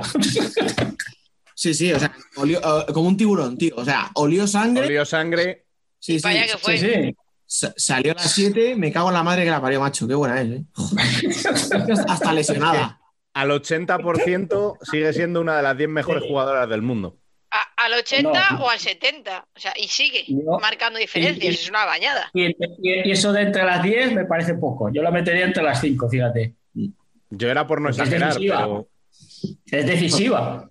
Rubén era porque no se le notasen los colores de la camiseta, ¿sabes? Pero vamos, yo, ver, yo ahí dudoso no soy, lo siento mucho, pero y es, que, voy- y es que voy detrás de otra camiseta como esa, entonces. pero ¿esto qué es? A ver, serio. esto, chicos, chicos, esto es un programa serio en el que no podemos estar pidiendo camisetas. Si alguien quiere una, por favor, me la puede. Claro. Es que, es que si fuéramos un programa serio, la camiseta la tendría yo, que soy el que habla con Peque cada vez que hay un torneo y luego se lo acaban llevando. O sea, Pero, pero ¿de qué vais? Pero que, de verdad, que, ¿cómo sois? ¿Cómo sois? Todo el rato pidiendo. ya. cada vez que he hablado Yo con ella, siendo- ¡pam! Un título. siendo serio y volviendo a lo serio, Sí, mejor. eh, a mí me parece un escándalo eh, que Peque no sea nombrada mejor jugadora del mundo. O sea, Sí. Yo lo siento mucho, pero Sí. será la propaganda, será lo que queráis, pero Que no es brasileña. verla Yo creo que es que no, que no tiene tanta repercusión igual como igual tanta publicidad detrás, ¿sabes? Porque aquí es Claro. conocida, en España es conocida, pero fuera de España igual la gente no, no la conoce. Bueno, en escucha. Italia fijo, en Italia sí, fijo, vamos, eso ya. Sí, sí, pero- pero, escucha, incluso en España, eh, te digo yo que hay mucha gente Sí, que si le preguntas a jugadoras de fútbol sala, a lo mejor te dicen dos o tres nombres antes que el suyo, ¿eh? sí, Sí. estoy de acuerdo. 100%, pero 100%. Podemos hacer una encuesta cuando quieras. Haz una encuesta en Twitter. De verás Venga. como... No, perdona, pero, porque, pero nuestro público es muy futsalero y se sabe mucho. Sí. Habría que buscarlos fuera. ¿Eh? cierto. Podríamos hacer una encuesta en Marca o en As, que fijo que... Pero no vamos, que, que Ahí si sale uno o dos nombres ya me sorprendería. ya me daría con un Pero canto los dientes, sí. Yo con que sean de chicas y no me metan alguno de los chicos, a mí me, me. No, no, no sé las preguntas que le podrían hacer. Mejor, mejor no, no lo pensemos. No, Eso no lo pareció- pensemos. Eso me pareció la semifinal. Que, pero vamos, yo insisto, ¿eh? o sea, creo que, vamos, todos teníamos claro más o menos que quien ganara ese partido iba a ganar el título. Sí.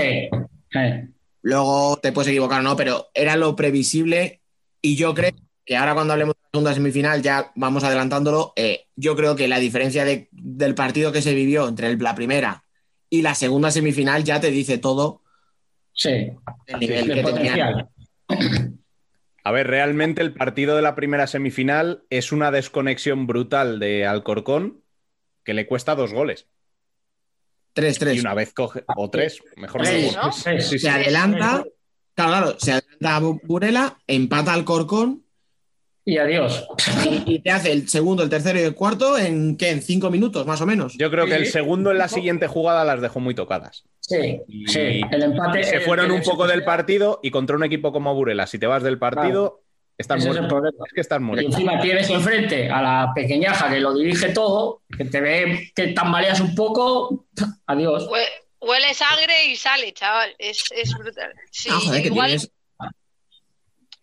Pero igual ese momento de desconexión de decir, joder, empatado y justo me acaban de marcar otro gol, es mm, estar en ese pabellón, en ese partido, ¿sabes? Va, igual un partido de liga no les pasa.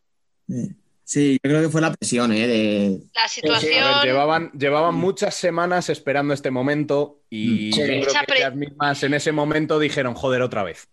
Sí, esa presión que se meten ellas mismas, que se habrán metido ellas mismas, en plan, oye, este es el partido, lo te- tal, vamos a. Y de repente empatas y, y te marcan y dices, otra vez. Empatas, empatas y cómo empatas, ¿eh, Dani? Sí. Eh, ¿Tengo que decir algo o no hace falta que lo diga? No, la baba colgando ya es suficiente. No... Pero si es que al final, escucharme, que, era que fue toda la segunda parte de Alcorcón. Sí. Sí. Y para que ella. la jugara Irene en un lado o van en la, en la otra banda. O Y sea, vale del otro.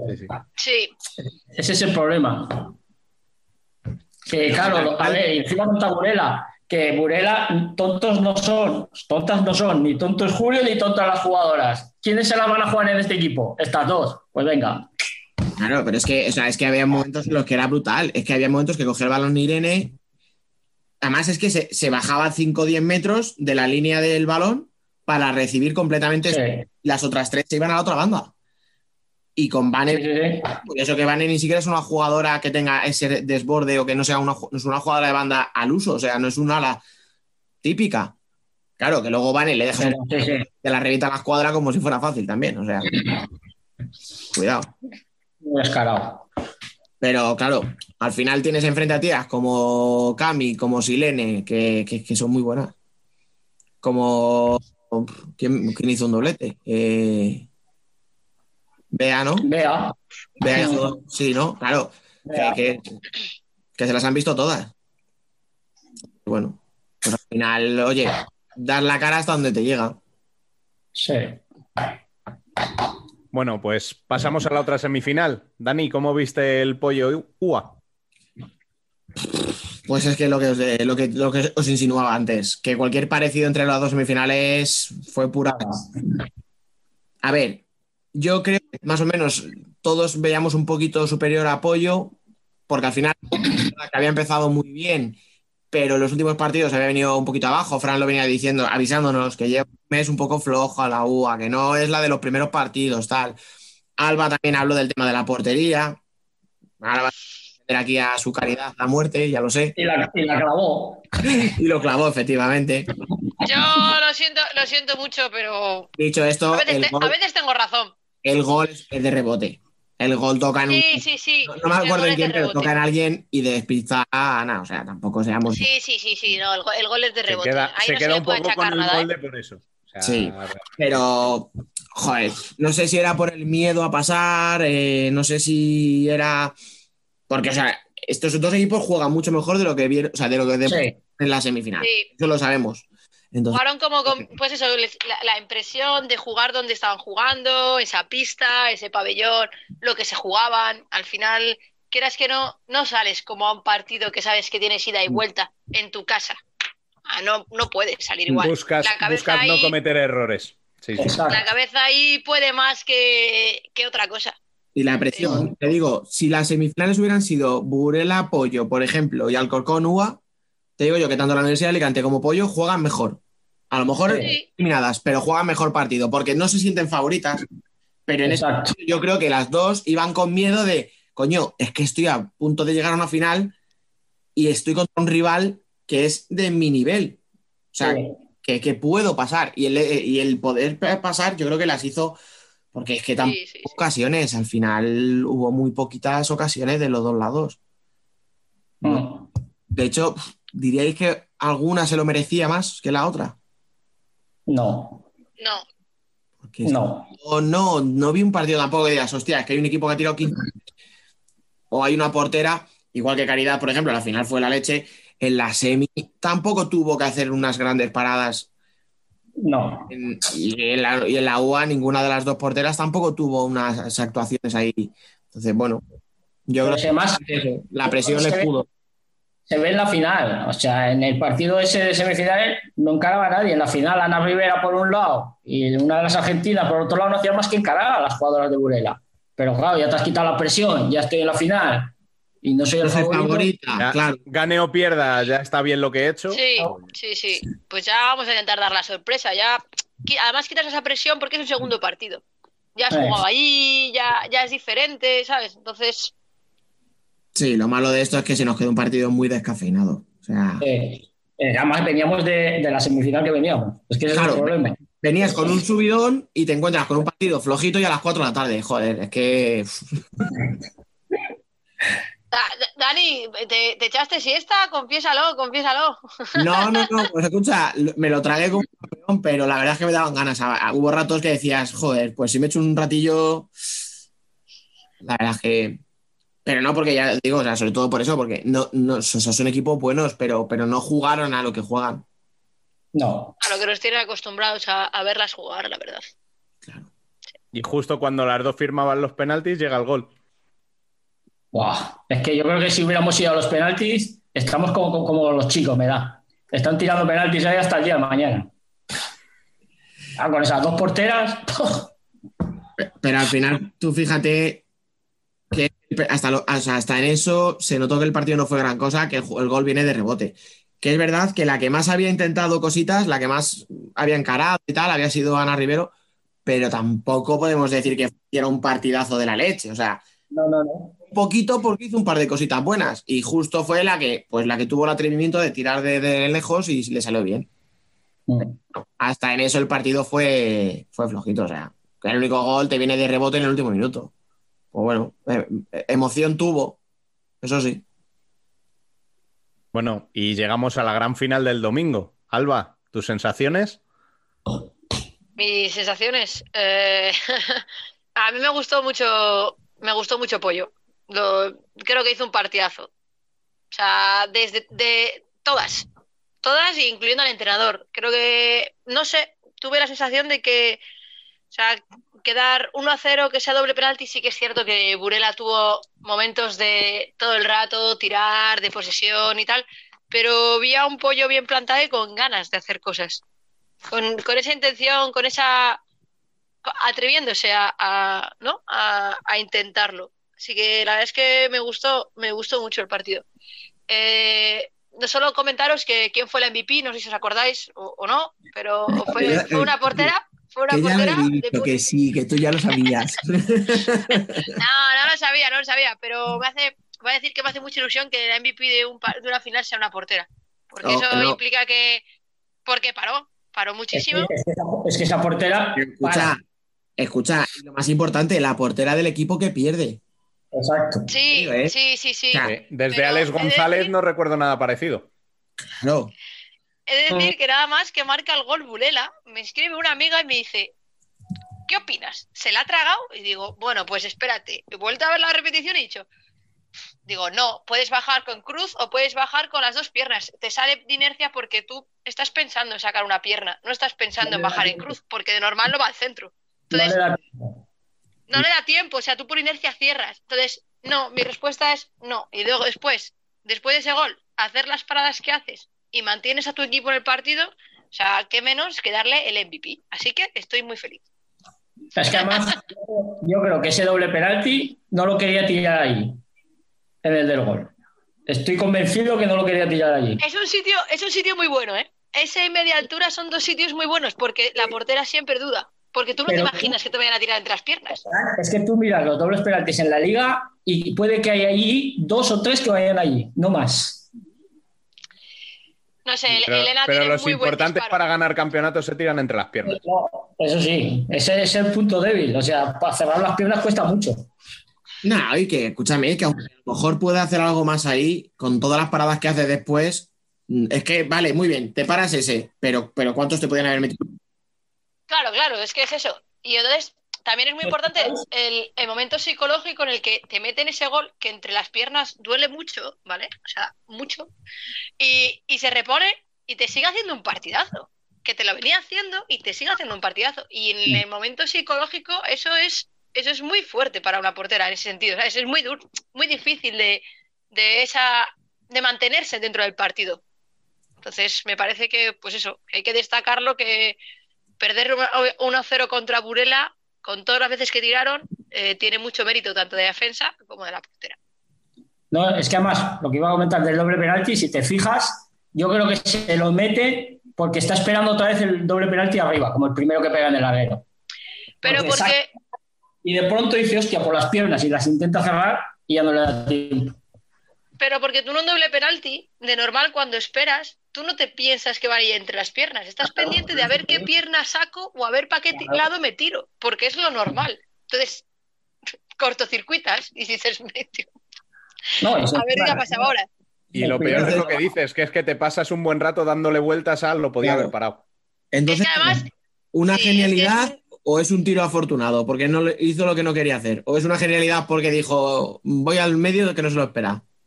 Yo sí creo que fuese una, no una, igual no una generalidad, pero sí que creo que Bueno, vale, no es, un igual ahí no es un doble de la No, hostia pero que hayamos visto, la decir. idea de yo no descarto que igual en el equipo le digan, oye, prueba que ahí, ahí suele doler.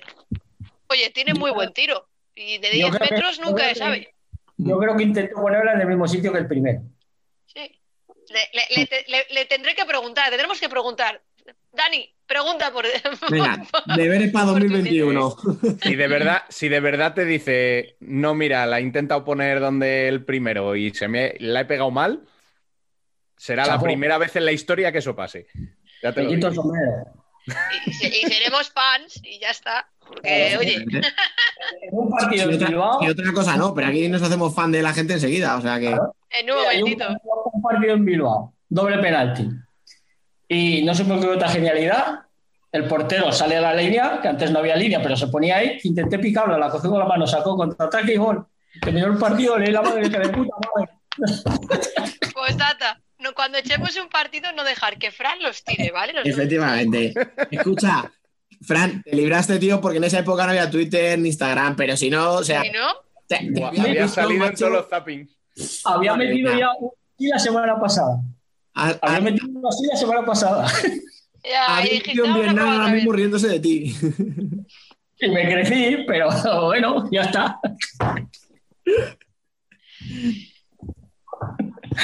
Fútbol sala es espectáculo. Hay que arriesgar.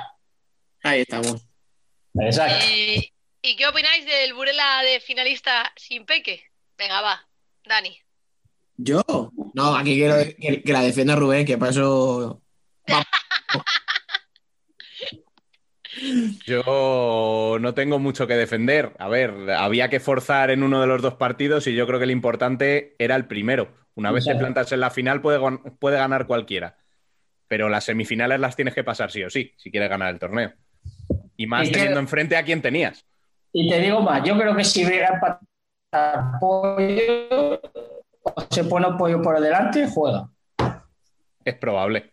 Es probable. Es probable. sí. Igual Mira, con lo un que- empate, con un empate yo creo que sí hubiese salido, ¿eh? Lo que decíamos de Nere en Alcorcón. Cuando no quedó más remedio, no salió. Pues con Peque lo mismo. Lo, Sí. lo- eso es lo que te demuestra la importancia que tiene en el equipo. O sea, que al final Mm, estamos hablando de que tiene jugadores muy buenas, pero la que marca las diferencias es ella. Y bueno, pues mira, pudieron permitirse el lujo, entre comillas, de no contar con ella, pues De no forzarla. está bien para su rodilla, ¿no? Sí, es que además eh, el 9 de enero tienen la Supercopa, o sea que Madre mía. Pues eso. tiene, que va sin, va sin descanso, de verdad, no tiene ni vacaciones, de verdad. tiene dos semanas para recuperarse. Bueno, a, Pues ya a te digo yo que va a le llegar como copa. una entera. Sí, sale mañana, pero Algo me dice a mí que dos semanas paradas no la veo yo tampoco, ¿eh? No, No, no tiene pinta, ¿no? no sé por qué me da que no. El Cid campeador ganaba las batallas muerto. Pues,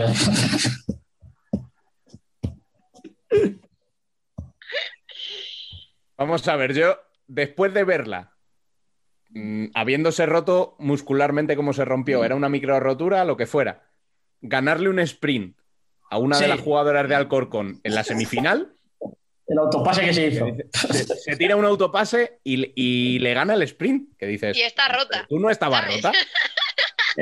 No, y lo estaría probablemente. Porque Que sí, te- sí, sí, además- no estaría. Hizo el autopase, la ganó y luego frenó y dijo, hostia, que estoy jodida, para, vamos a poner para el balón, vamos a tocarla para atrás. Crack. Otro nivel, Vale. chaval. Sí, porque yo hago eso, hago el autopase y luego le pego la hostia y me termino de romper. No pienso, o sea. Yo, yo, Yo, directamente yo hago el no autopase y la pierdo directamente, ya, ya es suficiente. El autopase no es pase al hueco. El balón va. Adiós, pues hasta allí. Y, y la culpa es del otro jugador, ¿no? En plan, pero no lo has visto. Sí, sí, estaba clarísimo. Es el, Claro. este que haces con la mano típico de señalar al balón a un compañero como si era para ti. Pues ese, Y ya que corra el otro. efectivamente. Sobre todo que no salgas tú en la foto. Ya, con- Marca, marca muchísima diferencia. Es un Sí, equipo sí, con sí. y otro equipo sin ella en la pista. Sí, sí, sí. escúchame. Y, Sin y ella es un equipo bueno. tiene Purela, ¿eh? Estamos hablando de, Es una jugadora superlativa. Es que no. Es que, es. Es que la plantilla de Burela si la, es que es un plantillón, es como Futsi, o sea, son los dos transatlánticos. Y sin embargo, cuando está Peque es un equipo y sin Peque es otro equipo. Ya, y aún así sin peque te gana una final de copa. O sea, es que ese es el nivel. A eso iba, O sea, que, que tiene una plantilla muy buena y lo que haces con una jugadora así es ya ponerla en el top. O sea, ya poner Claro. el nivel de, la- de los mejores equipos del mundo directamente. Es marcar, la diferencia. Claro. Pues bueno, recemos que no, que Alcorcón siga allí, que Pollo siga allí y que Torreblanca siga allí. Pues sí. Seguirán, seguirán. Yo estoy seguro de que, de que ellos saben que, que pueden optar a, a ganar títulos y que a un partido le pueden ganar a cualquiera, a cualquiera de esos equipos. Sí, eso sí. Eso es lo, bu- eso es lo bueno. Al final hay más emoción en ese sentido, porque vas a partido único y, y tienes que ir a, a muerte todos.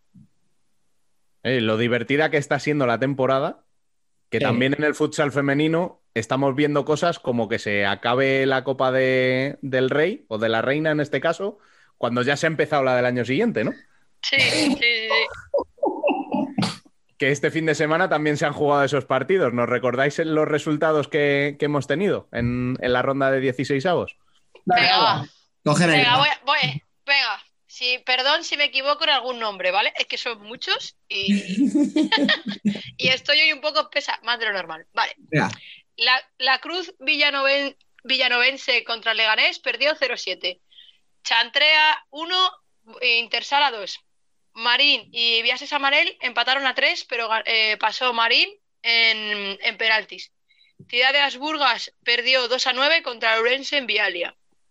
El Colme eh, perdió 5-6 contra Sala Zaragoza. Bisontes Castellón Fútbol Sala Femenino ganó 2-1 al Saló Calacant. El Rayo Majadahonda perdió 3-6 contra el Móstoles. El Almagro perdió 0-5 contra el Futsi Navalcarnero. Eh, Caldés eh, perdió 0-4 contra el Peñas Plugals. El Guadalcacín perdió 0-5 contra Torreblanca. El eh, San Fernando de Fútbol Sala ganó 3-0 a Tel Deportivo. El Roldán ganó a, a a Alcantarilla y no me acuerdo exactamente el resultado. Iba muy bien, ¿eh? Ibas casi, casi. No, es que no están aquí los resultados. No, Ay. perdón. Y, y eh, Juventud dels perdió contra la Universidad de Alicante, si no me equivoco. Mm. Ah, no, si no Sí. se ha jugado, perdón, perdón. Joder, qué día. Falta por Bueno. jugarse. No, chaval. Perdón, perdón, perdón, perdón. Va, ya estoy, estoy. Eh, falta por jugarse el 23. Eh, Juventud dels, Universidad de Alicante. Y Valdetires Ferrol, eh, Pollo Pescamar. ¿Vale? Y exento de jugar estos partidos está Burela y Alcorcón. Y voy a decir entonces, voy a recordar quién ha pasado, porque yo tengo un jaleo que no sé cómo nos vais a enterar. Venga. Sí, por favor. Vale, porque, o sea, lo siento, el- el los problemas del directo. Leganés, Intersala, Marín, Ourense en Vialia, Sala Zaragoza, Bisontes Castellón, Móstoles, Futsi, Peñas Plugels, Torreblanca y San Fernando. Entonces, Pues mire- quedan todos los equipos de primera y San Fernando y Marín de segunda y Bisontes Castellón de segunda. De momento. Venga. Así de Oye, me, forma. me rápida. podéis aplaudir que lo he hecho muy bien, ¿no? Así de forma rápida. ¿Alguna cosa que destacar de esta ronda?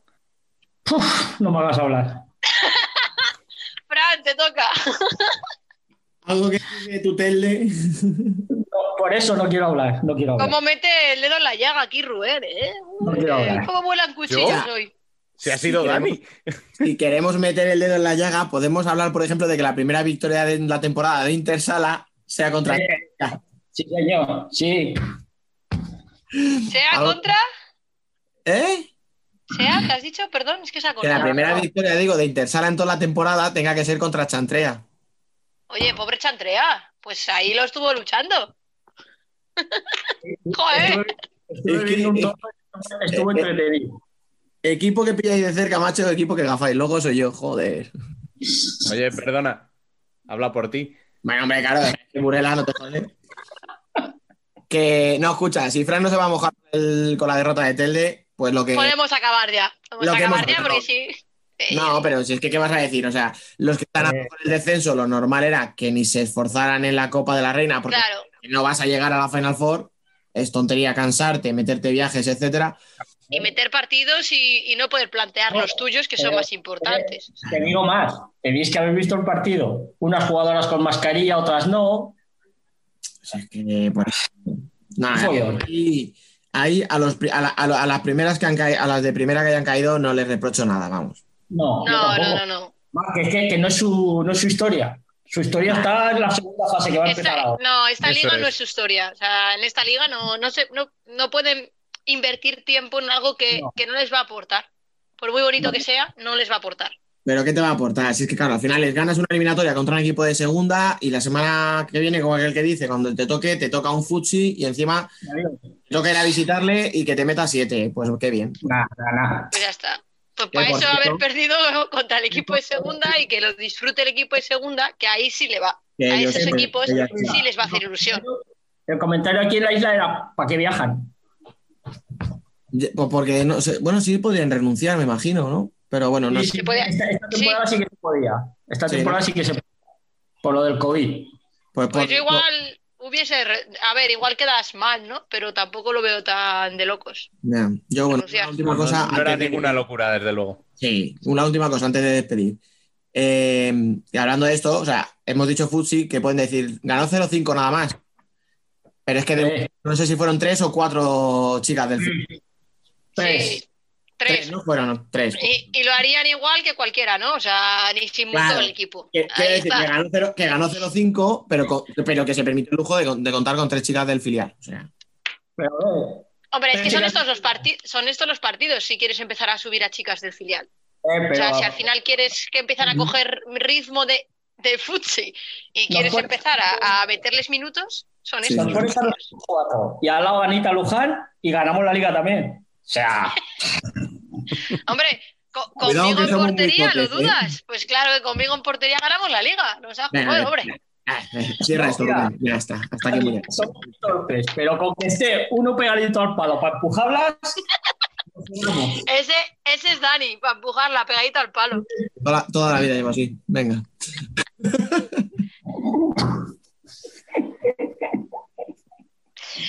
Dani, no te enfades. No, ah, al revés. Sí, he hecho un modo de vida de eso.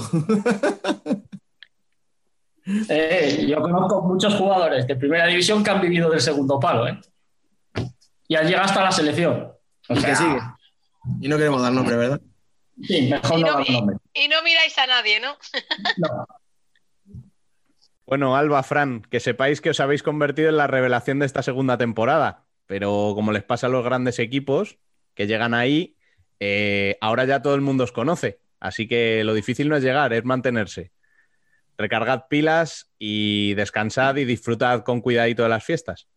Eh, hemos, hemos venido a ganar la liga, o sea que. Nos habéis, nos habéis fichado para eso, así que aquí estamos, a fuego. Somos, somos un Torre Blanca, o sea, hemos tirado de tal lo mejor que había. Hemos invertido, pues hay que ganar la liga. Ahora vamos. Bien, bien. Me gusta, me gusta que os metáis vosotros mismos esa presión.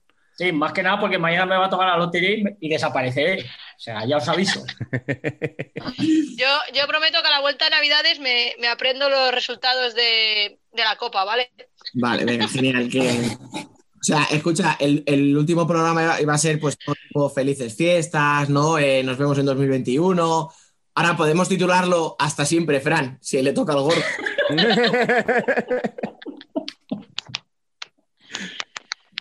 bueno, chicos, Allá donde estés. hablamos Bueno, en pues, 2021 o no. Disfrutar de las fiestas. No la liéis mucho, Sí, que no se puede. Cuidado mucho, chicos. No. Ale, felices Venga. fiestas. Aún. Aún. Ah, un abrazo.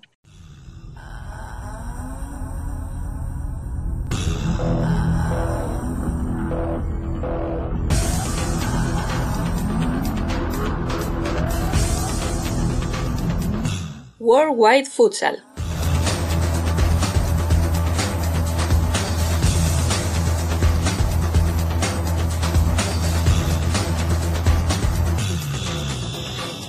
Como anticipábamos en la intro, ya está aquí Emen Riso para contarnos lo que ha pasado en el fútbol sala más allá de los Pirineos junto a su inseparable David Cándelas.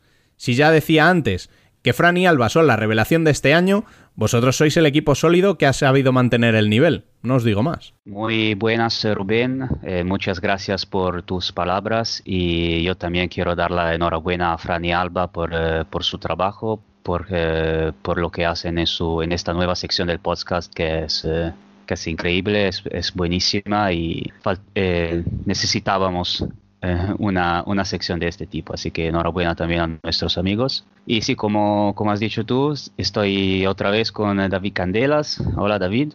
Hola, Emen, feliz Navidad a todos. Estamos aquí que tenemos que comentar la, sobre todo la final de, de Liga, de, Liga Bra- de Brasil, que ahora tenemos eh, un campeón, pero tenemos también que hacer una serie de recopilar un poco lo, lo que va a pasar en estas semanas donde no, no tendremos podcast, pero sí que habrá futsal, así que está, estad atentos. Y bueno, empezamos con, con lo que pasó el domingo, con... eh, Magnus que se proclamó campeón de Liga de Futsal, Liga Nacional de Futsal de, de Brasil, ganando 3-0 el partido de vuelta contra Corinthians. Eh, yo diría campeón eh, más que justo porque fue el primer campeón de la historia de la, de la liga eh, invicto. Eh, llegó Creo que llegó al final con todas victorias y tan solo tres empates, si no me equivoco. Y bueno, dominó todo el torneo y claramente es un título más que merecido. Partidos, bueno, que el partido de vuelta quizá de- dejó más de qué hablar al final, tras el pedido final, ¿no? Yo creo que todo el mundo ha visto esas imágenes del policía gaseando con spray de pimienta a, Jackson Samurai. No me extraña que se hicieran virales porque fue un auténtico escándalo. Eh, yo creo que los aficionados del Corinthians Semen no coinciden con eso de que Magnus es un campeón justo, ¿eh? porque el arbitraje en la vuelta fue bastante casero. Esa repetición del doble penalti porque Careca se adelanta, esa falta que no le pitan a Batalla, que es una barrida de los dos pies impresionante de Rodrigo, si no recuerdo mal, ya con cinco faltas Magnus en el marcador en esa primera parte. Ha habido mucha controversia. Corinthians ha lanzado una nota oficial de repudio a la violencia que vivió en Botán porque no solo fue ese spray de pimienta en la cara a Jackson Samurai, sino también la seguridad de Magnus se empleó con bastante contundencia cuando los jugadores del Team fueron a protestar a los árbitros. Y es un poco triste que una competición tan bonita, porque la final estuvo súper disputada, eh, acabe así, ¿no? Eh, vamos a ver en qué finaliza. Evidentemente al policía seguramente le caerá un, un expediente tremendo, no podría ser de otra manera. Pero bueno, como tú decías, eh, si vemos los resultados, Magnus campeón más que justo porque ha sido invicto no solo en liga, sino también en el estadual. En total son 31 partidos jugados, 27 victorias, 4 empates en este año 2020 y poco más eh, se puede decir. Una pena que no haya habido intercontinental para que se midiera al Barcelona o al Sporting, a todos estos equipos europeos para demostrar que de verdad es el mejor equipo del mundo. Sí, sí, eh, claramente es una lástima que, hay- que haya polémicas al final que manchan un poquito, eh, que manchan un poquito el espectáculo que se vio y sobre todo, como tú has dicho, eh, deja, deja la duda sobre, sobre este arbitraje que, que si fuera, hubiera sido un poquito mejor, quizá, quizá Corinthians hubiera tenido más posibilidades, pero sí, los números de Magnus durante toda la temporada fueron, fueron incre- increíbles. Quería destacar, eh, durante, el durante el periodo de vuelta, eh, Murillo, que se hizo viral durante, durante el playoff con un, con un golazo, me recuerdo hace algunas semanas, no me recuerdo bien en qué, en qué partido, eh, destacó, destacó en negativo en el partido de vuelta, porque fue, eh, ha sido un jugador determinante para Corinthians, pero en el partido de vuelta se vio bastante poco y prácticamente solo cuando vio esas dos cartulinas amarillas que, que lo vieron expulsado prácticamente. Y Murillo, que además eh, tras, tras la final de tras la final de liga eh, eh, va a cambiar va a cambiar el equipo y se va a Carlos Barbosa. Murillo es que es un jugador volcánico, ¿eh, men? Muerde tibias, mete golazos, es capaz de irse la cabeza y protestar al árbitro y decirle cualquier cosa. Es un jugador muy difícil de manejar y a mí me da miedo cómo va a gestionarle Edgar Baldasso, ese entrenador tan jovencito en Carlos Barbosa. Pues es un jugador muy, muy difícil de gestionar. Quizás por eso no haya probado nunca en España, por ese carácter tan complicado, aunque hay que reconocer que es un jugadorazo ha sido el mejor de Corinthians en estos playoffs junto a Davis, que Davis se vio mermado en la final por una lesión en el tobillo y eso también le ha podido afectar algo a Corinthians de cara a no conseguir el título. Pero, ¿qué vamos a decir? De hecho, Murilo ha sido el mejor ala derecho de, de la liga según las votaciones.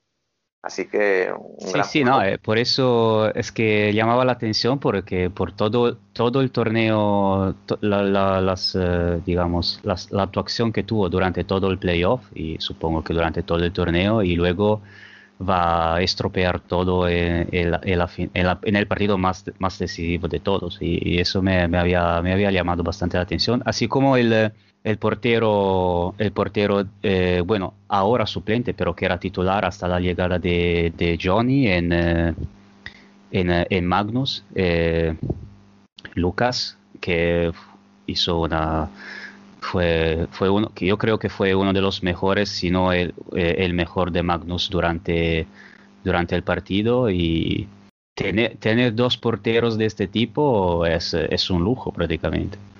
Lucas Olivera, si te acuerdas en la última Intercontinental, ya hizo bastante famoso porque fue el mejor portero de la competición y además está esa curiosidad de que él es diabético y tiene que pincharse insulina eh, regularmente. Para mí es un paso atrás en su carrera que esté siendo suplente de Johnny ahora mismo, porque estábamos hablando prácticamente uno de los mejores porteros de Brasil. Me consta que tuvo alguna oferta que otra, de Europa, incluso en España, y yo te diría que si va a continuar en esa situación de ser portero reserva de Johnny, seguramente salga incluso en este mercado de invierno. Para mí es un desperdicio que no esté jugando, porque además de parar, eh, domina el juego con el pie, como lo hemos visto, y en algunos tramos del partido incluso puede dar más sensación de seguridad que Johnny, porque en la ida, el fallo que comenta, el fallo que comete el exportero de Pato fue terrible cuando hizo esa mano sujetando el balón. Sí, sí, exacto. eh. Casi me pareció mejor que Johnny, te digo, durante, durante esa- ese partido y medio donde lo pude apreciar.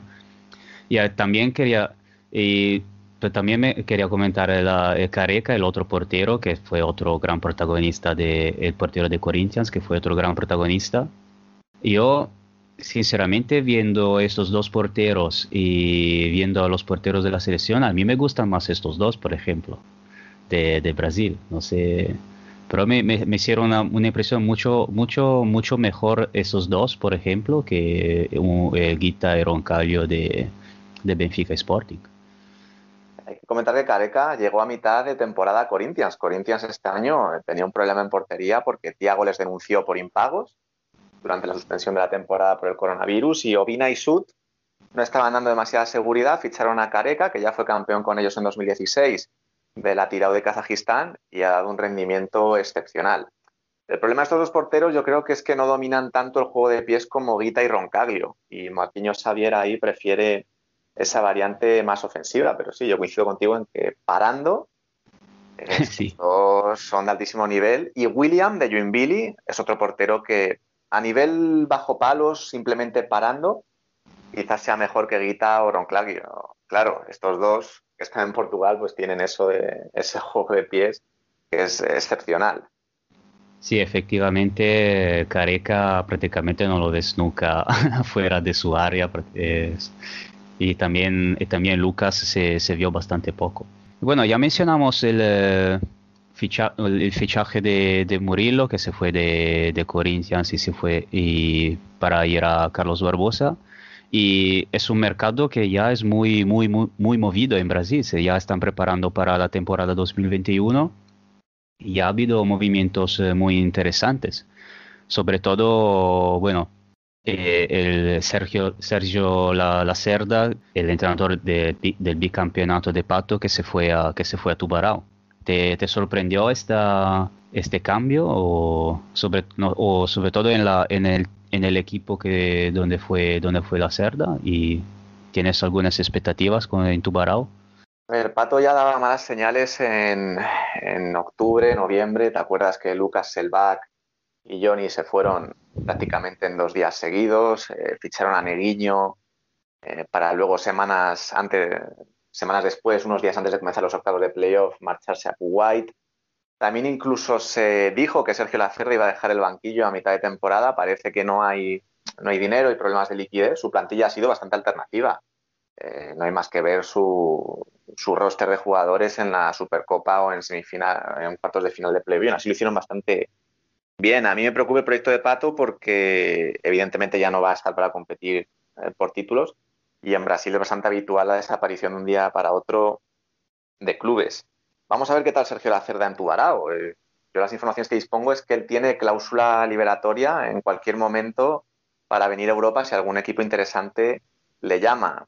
Quizás puede ser un paso atrás, es cierto que Tubarao va a llegar a semifinales eh, de esta liga, muy bien dirigidos por Thiago Raup, pero no es un equipo grande de Brasil. Lo que sí que han hecho ha sido dar la baja a cinco jugadores muy importantes al cuarteto inicial, con Ronaldo, Suelton, Pasamani, Serginho, algún jugador de banquillo también, para que Sergio Lacerda pueda construir a su gusto. Sin lugar a dudas, es uno de los proyectos más interesantes de cada año que viene, pero vamos, si un Betis, un Levante o incluso algún equipo interesante de Italia llama a Sergio Lacerda, probablemente le veremos en Europa a corto plazo. Mencionabas a Selbach, por, eh, Tubarão ya fichó al, eh, al- a Thiago Selbach, que creo que estaba en Pato, ¿no? Eh, Los dos, los dos hermanos ha- han pasado un momento en Pato, los dos, me parece, ¿no? Sí, en Pato es que no queda ni, ni el apuntador, porque se ha ido Selvag, se ha ido Perú, han venido Perín y Cayo a, a Córdoba, Rabisco, que era su sexto hombre, ha marchado a Corinthians. Vamos, es que prácticamente todo el mundo quiere salir de allí porque la incertidumbre es eh, máxima, ¿no? Incluso Perú, que es un cierre de altísimo nivel, ha firmado por Yoasaba, que lleva años siendo uno de los peores equipos de la competición. Es bastante raro lo que ha pasado en, Pato Branco y bastante triste también que un equipo dominador desaparezca así de la noche a la mañana. Sí, bueno, veremos al final del mercado con, eh, con qué equipo con qué equipo se encuentran. Ya presentaron el nuevo el nuevo entrenador y ya veremos eh, ya veremos qué pasa también con el resto de fichajes. Volvemos un, volvemos un poquito a Europa. Eh, volvió la, la Superliga rusa tras un no sé cuántas semanas de prácticamente de parón. Eh, donde bueno destacó el eh, creo que los resultados más destacados son fueron los de, Torpedo que es el equipo que es un equipo de baja tabla que fue el que eliminó el eh, Partido Comunista de Copa que sacó cuatro puntos en el eh, doble choque contra Tumen que es- fue el otro finalista ruso. Parece que parece que Torpedo se encuentra bien con eh, con los equipos con los equipos de alta tabla y luego disputará la, semifinal de ida de Copa de Copa de, Copa de Rusia en- en- durante estos días. Y también tendremos algunos algunos eh, partidos aplazados que se aplazaron eh, en, los primera- en las primeras jornadas de liga el 26 y 27 eh, de diciembre. Y el más interesante diría es el Partido Comunista Sinara y luego eh, la competición volverá normalmente el, el 9 de enero. David, Torpedo parece que ha, que ha empezado a, a puntuar, a funcionar, porque la, el, en, el, el primer, en el primer periodo de liga parecía muy... También bastante un poco eh, desafortunados porque tienen un juego muy, muy atrevido, muy, muy interesante, pero no, no, no conseguían puntuar y ahora van, van con 10 puntos muy lejanos de, de los primeros de las primeras plazas, pero también bastante seguro, con, basta- con una cierta distancia de seguridad del, del último de la última plaza de UCTA, que por cierto eh, derrotó también al Partido Comunista hace, hace una semana. Bueno, Torpedo, para mí, creo que lo hemos comentado en este podcast en alguna ocasión, es uno de los equipos más atractivos de la Superliga rusa porque es ataque total. Eh, De 10 goles no bajan sus partidos. ¿Qué pasa? Que muchas veces ellos encajan 7, 7, 8 y así es difícil competir si no ajustan un poco en defensa. Aún así es lo que tú comentabas, están creciendo. Este último back-to-back se lo han ganado a Tiumen con una victoria y un empate y son precedentes un poco preocupantes para el equipo de Tafi de cara a esas semifinales de Copa de Rusia que van a disputar ya mismo. En cuanto a UCTA, pues es que realmente es inexplicable cómo consiguieron ganar a Partido Comunista, teniendo en cuenta que además llevan toda la temporada sin Gabriel, su pívot brasileño, que es el mejor jugador con diferencia de la plantilla. Ya han incorporado a Pedala, que más o menos está ajustándose al juego del equipo, pero es un- una plantilla realmente eh, pobre. De todas formas, hay que decir, Emen, que el Partido Comunista está fatal, porque la semana pasada perdieron contra un Norilsk Nickel, que estrenaba pabellón, ese complejo AICA, que le costó 3.600 millones de rublos y tres años de construcción. En ese estreno, el Partido Comunista perdió contra un Norilsk Nickel sin tres de sus cinco brasileños, que es algo bastante raro. El mismo Lin decía al final del partido en la entrevista que no les estaba saliendo nada y que empezaban a preocuparse porque los síntomas eran realmente alarmantes. Vamos a ver cómo evoluciona el, conjunto rojo.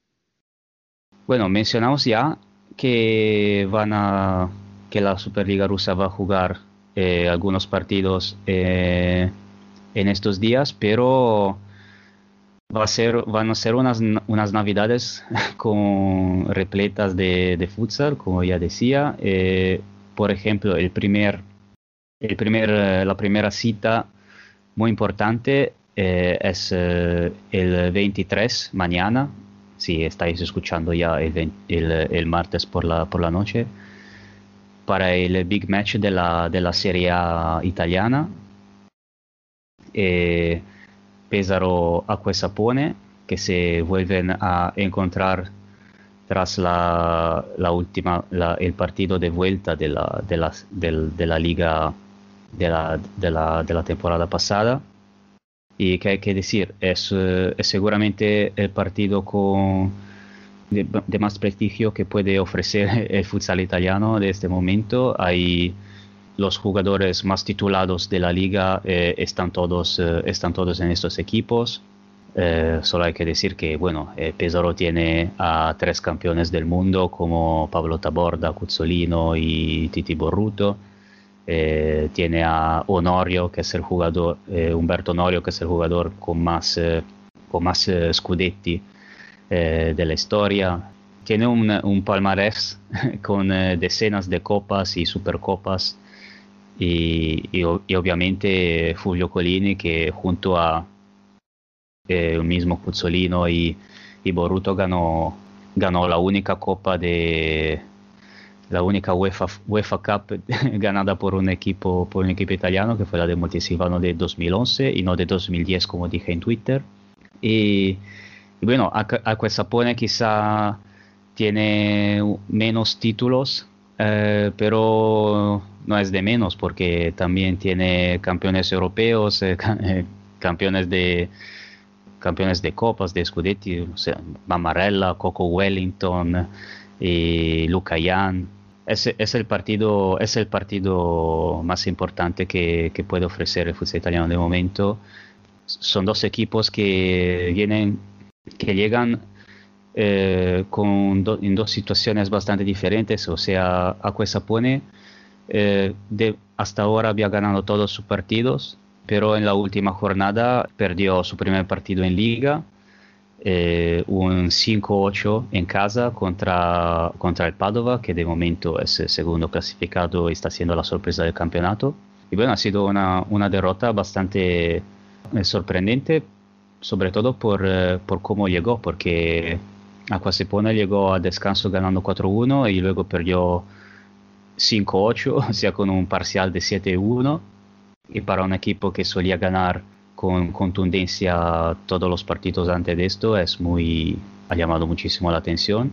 Pesaro que por su parte ya tiene una, una racha muy positiva con cuatro, con cuatro victorias y, y solo, solo ha perdido el, eh, el primer partido, el partido inaugural contra Mantova, pero, pero está bastante, tiene, tiene que ganar si quiere acercarse a, a Puesapone porque ahora tiene un partido menos y siete puntos de diferencia. Y sobre todo hay que destacar que cambiaron la fórmula del el formato de la Copa Italia. Y este año como hay muchísimos partidos aplazados los únicos que están seguros de ir a la Final Eight van a ser los primeros dos clasificados de la, en la ronda de ida. Así que de, de momento Pizarro necesita ganarlo, ganar todos los partidos para asegurarse por lo menos la segunda plaza, porque tiene otros equipos eh, con los mismos puntos o muy cercanos que le pueden robar la segunda plaza y, y, si, y, si, y si no fuera así te- tendría que disputar unos eh, desempates contra, contra, el resto de, contra el resto de los equipos. Y así que es un partido muy, muy, muy importante para todos. Acuesa pone para recuperar inmediatamente sensaciones tras la derrota y Pesaro para mantener eh, esa distancia con, con pone. Y nada, eh, espero que va a ser, yo creo que va a eh, ser transmitido en eh, PMG Sport, que es la plataforma sólida eh, de, donde suelen transmitir los partidos eh, en vivo y disponible para todos y sugiero claramente de, de ver, eh, de ver ese, ese duelo porque va a ser seguramente un espectáculo. Y además la gente, casi seguro que el 16 de enero va a ver el París Access Pésaro, pues mejor ver este, ver este partido antes y así te ves una previa de, de cómo juega el equipo. De todas formas, no sé tú cómo lo ves, yo creo que Pésaro se está tomando la temporada regular con cierta calma, ¿no? Pensando más en esa, en esa Champions, no se le ve acelerar demasiado en los partidos, no es como Aquasapone que le mola ir a por todas, incluso provocar partidos locos. A veces le sale muy bien, como contra la Came Son, y a veces le sale mal contra, como contra el Padova. Bueno, dos estilos contrapuestos. Lo que está claro es que el que gane ya se va a llevar un buen pedacito moral de cara a lo que resta de temporada. Solo recordar algunos precedentes.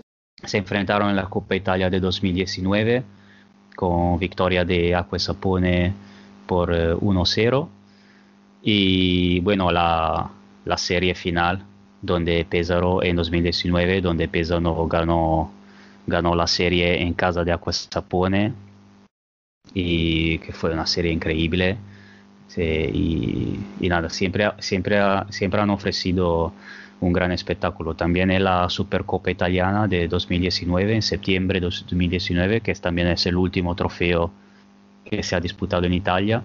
Una curiosidad que me ha dejado Valerio, eh, el Pesaro es una de, de, los pocos equipos que tiene una sección de ultras. se, llaman, se llaman Pesaro Vikings y vienen de la, de la sección de afición, de hinchas de, de, la, del equipo de Pesaro del baloncesto. Y esa es una particularidad que es verdad hay, hay muy pocos eh, muy hay muy pocos equipos en Serie A con eh, con, eh, con grupos de, de hinchas eh, organizados que es bastante es bastante habitual eh, en España con bueno se, se conoce no Ca- Cartagena Jaén eh, Palma o hay, hay muchísimos, pero aquí no, no- aquí no es tan, eh, tan habitual, así que Pesaro se distingue también por esto. Y luego, eh, también habrá otra copa, no, eh, no, hemos, eh, hemos visto la, la copa de, la copa, las copas de Rey este, este fin de semana y se va a disputar otra, otra copa, siempre en el eh, fin de semana del, del 27 de diciembre que son los eh, va a ser la tasa de Portugal la de la de la temporada pasada prácticamente. Esa, esa copa es, es eh, esa copa de Portugal es la la taza de Portugal es la más prestigiosa en, eh, en, Portugal pero no tiene tiene el formato de, diferente respecto a la Copa de España, o sea, es más similar a la, a la Copa del Rey, o sea, hay tur- rondas eliminatorias durante la temporada y luego se disputa la Final Eight en marzo. Eh, tienen, tiene esta particularidad. Tienen que disputar las semifinales eh, el 27 de diciembre con Braga Portimonense y Leos de Porto Salvo contra Sporting, que ganó el cuarto de final contra Benfica en marzo, el pasado marzo, y luego la final el 29, el 29 de diciembre. Así que es otro torneo que se añade a, la, estas vacaciones de Navidad tan, eh, tan particulares. Y, luego otro, otra cita importante es siempre el 27 de diciembre, es, eh, es eh, el, inicio de- del playoff de, de Argentina con los octavos de, final. Eh, Argentina que como nos explicó muy bien Diego Provenzano eh, hace algunas semanas ha hecho, ha organizado un, tor- un torneo que han llamado de transición, eh, muy express, donde la fase regular prácticamente fue solo de siete partidos. eh, se va a terminar durante esta semana para y, ya, y, el 20 y a finales de, mes ya tendremos el, in- el inicio de, del playoff y, y con la final que se disputará el 16 de enero y allí tendremos ya tenemos eh, eh, preparado la previa de la final de Argentina otra vez con Diego Provenzano porque es otro es otro torneo que merece mucha mucha atención el torneo de los campeones del mundo así que hay que seguirlo. Y nada y eso más o menos es lo que va a pasar en estos días y, y seguramente va a ser un, un Boxing Day muy muy intenso porque eh, entre jornadas de Liga de España y las de y las internacionales eh, seguramente no nos vamos a aburrir. Yo creo que es la primera vez que va a haber tanto fútbol sala en, en Navidades, porque lo habitual es parar para aprovechar las fiestas, las circunstancias obligan a jugar y bueno, un regalito más de Navidad que tenemos para compensar un poco todo lo que estamos sufriendo con, con esta pandemia, ¿no, Emen?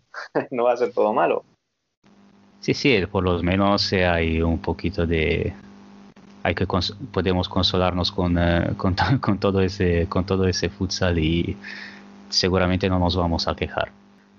Bien, David, creo que hemos eh, creo que hemos dicho creo que hemos dicho todo. Vamos, eh, la, la gente va ya sa- ya sabe que va que futsal no va a faltar en estos días y nada, solo nos deja eh, dar eh, decir feliz Navidad a todos y claramente a ti también, David.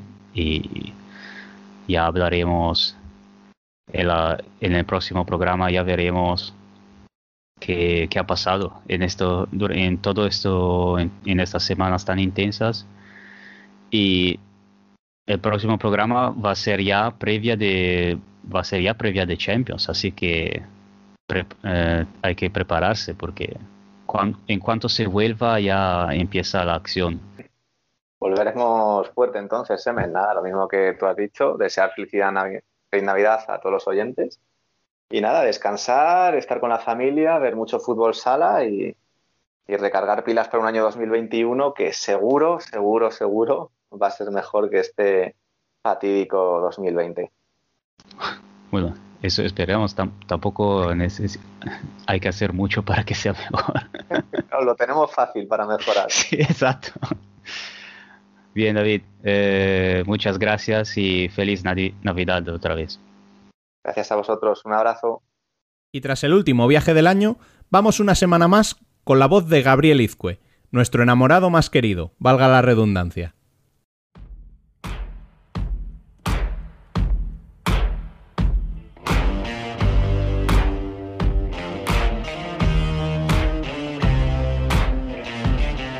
La columna.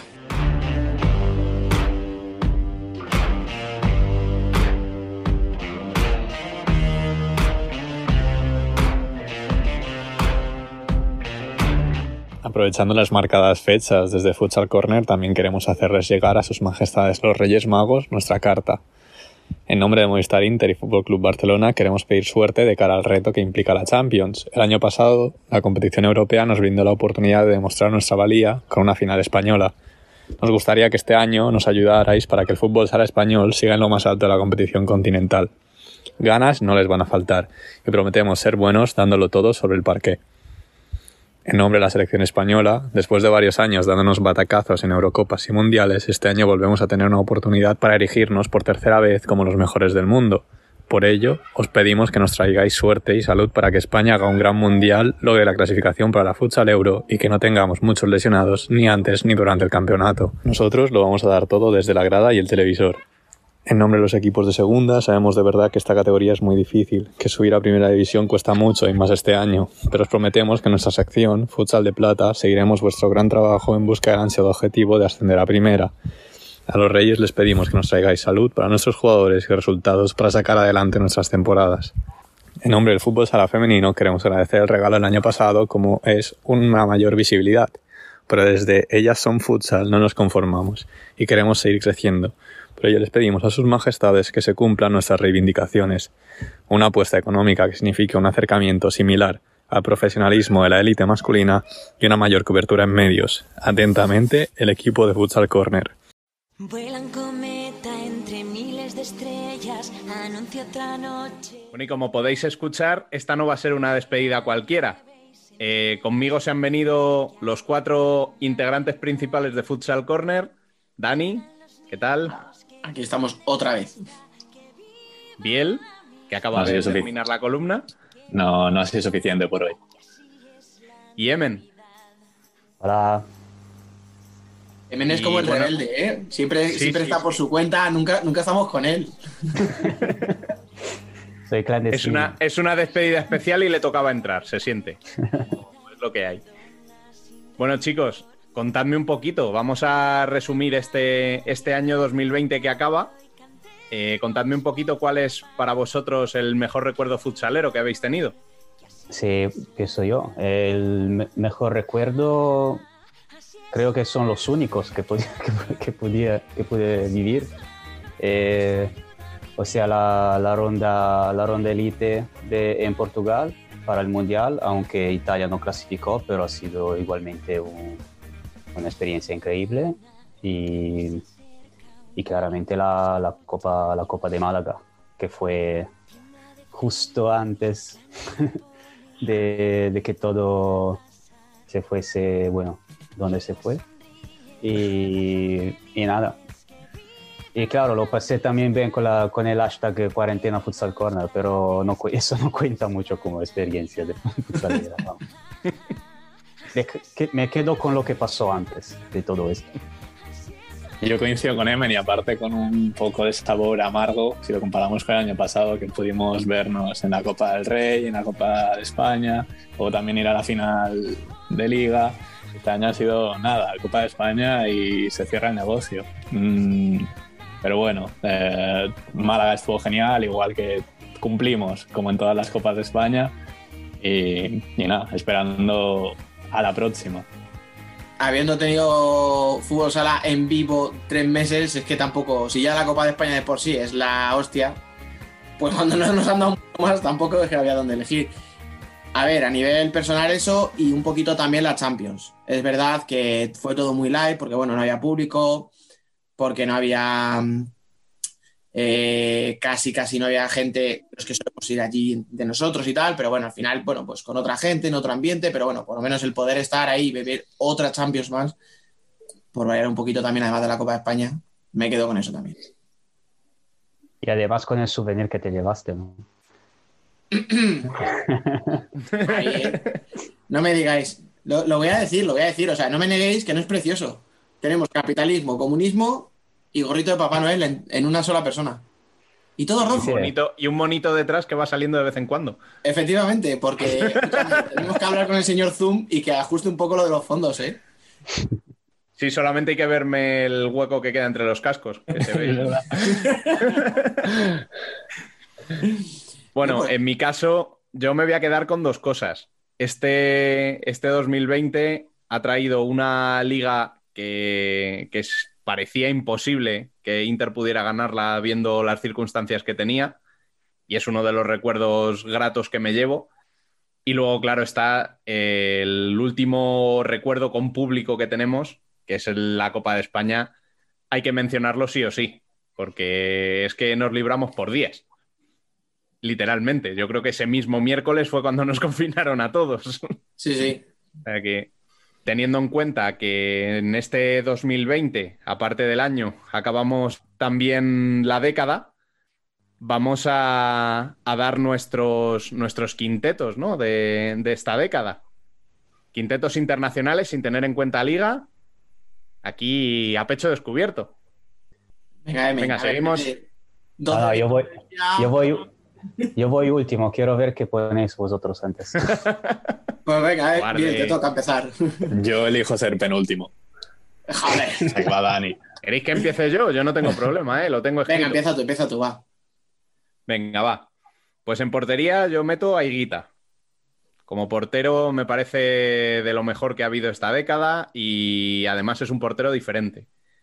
En el cierre a Rodrigo, el brasileño. En las alas, aunque me pese, en una tiene que estar Ricardiño y en la otra voy a meter a Lozano, que si ya es decisivo en el Barça, teniendo en cuenta las lesiones que ha tenido, joder, la espinita que se me queda es si esas lesiones no hubieran llegado, ¿no? A, a dónde habría podido llegar. Y en el pivot voy a meter a un ruso que no es ruso, que es Eder Lima. Dios, por un momento pensé que iba a decir Darlan, te os lo prometo. Digo, Se ha atrevido. No, no, no. Esquerdiña. También, no, si por brasi- brasileños rusos no será. Pues venga, va, voy, voy. Eh, en la portería Higuita yo también, porque al final Sedano, Juanjo, hemos tenido en España porteros muy buenos, pero es que Higuita, lo que tú decías, es que además de buen portero, es que ha marcado un estilo, o sea, es que él con Cacao han creado una escuela, digamos, o sea, distinta. Entonces, ahí me quedo. En el cierre estaba dudando entre... Tenía ganas de meter a Douglas, pero es que con lo poco competitiva que es la Liga de Kazajistán no me atrevo. Y entre Ortiz y Rodrigo me voy a quedar también con Rodrigo. Aunque me joda coincidir contigo. Pero bueno. Eh, en la sala, Ricardiño es evidente. O sea, por más que nos haya molestado a los de Inter lo que ha hecho en el último año, ha sido clave. O sea, Es lo que hay. en el otro ala, pues esto es una habilidad mía. No sé si es el mejor o no, pero me da igual. Merlín. Sea, le tengo que meter. Y arriba, arriba es que se me hace, eh, porque claro, tengo que meter a Ferrao. Porque creo que es el pivo más dominante de los últimos cinco años, a lo mejor, no de los últimos diez. Pero no se me ocurría uno que haya dominado durante más años que, que Ferrao, así que ahí queda. Pues yo en portería me separo un poco de vosotros. Y bueno, me ha quedado un quinteto también bastante mm, nacional, pero bueno, algunos jugadores ahora están fuera. Um, en portería Paco Sedano. Um, en el cierre Carlos Ortiz, ya no solo lo que, lo que ha hecho con Inter, también con España. Eh, en el ala vuestro amigo Ricardo.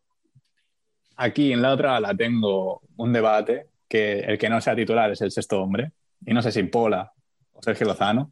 Y en el pivot a. Bueno, yo como, como sé que hacer un quinteto de los mejores es imposible y como sigo, he empezado a seguir el futsal como hace cinco años prácticamente, seis años, yo voy a decir los que más me han impresionado durante estos, este periodo de tiempo. Y voy a poner en portería a Paco Sedano. ¿No pones a Mamarela? Sin vergüenza. ¿Mamarela? No, no. No, no, no, Paco Sedano es... no. La- lo, vi, lo vi en Padova durante un Meiran de Champions con Barça y lo, me, me- me impresionó muchísimo cómo parecía que no tenía ninguna gana de jugar y paraba todo. Era- era así. Tenía, esa, tenía, esa, tenía esa expresión de no tener... Que, mira, quiero que irme De que a- él solo para, o sea, igual no es consciente de que está jugando un partido de fútbol sala, simplemente para balones. Sí, sí, no, no, me, me- me impresionó esto, que estaba allí como si, bueno, sí, ok, vamos, jugamos Es estos verdad. partidos y ya está, y luego tal. ¿Habéis visto este meme que son 20 caras iguales y pone triste, contento, enfadado? Pues este es Sedano, o sea. Y luego en posición de cierre pongo al capitano Gabriel Lima, eh, que es el capitano de, de, la, de la Eurocopa que ganamos en 2014. Luego en posición de ala Sergio Lozano, yo lo, lo pongo también. Y luego en la otra ala le pongo al Cobra, Titi Borruto.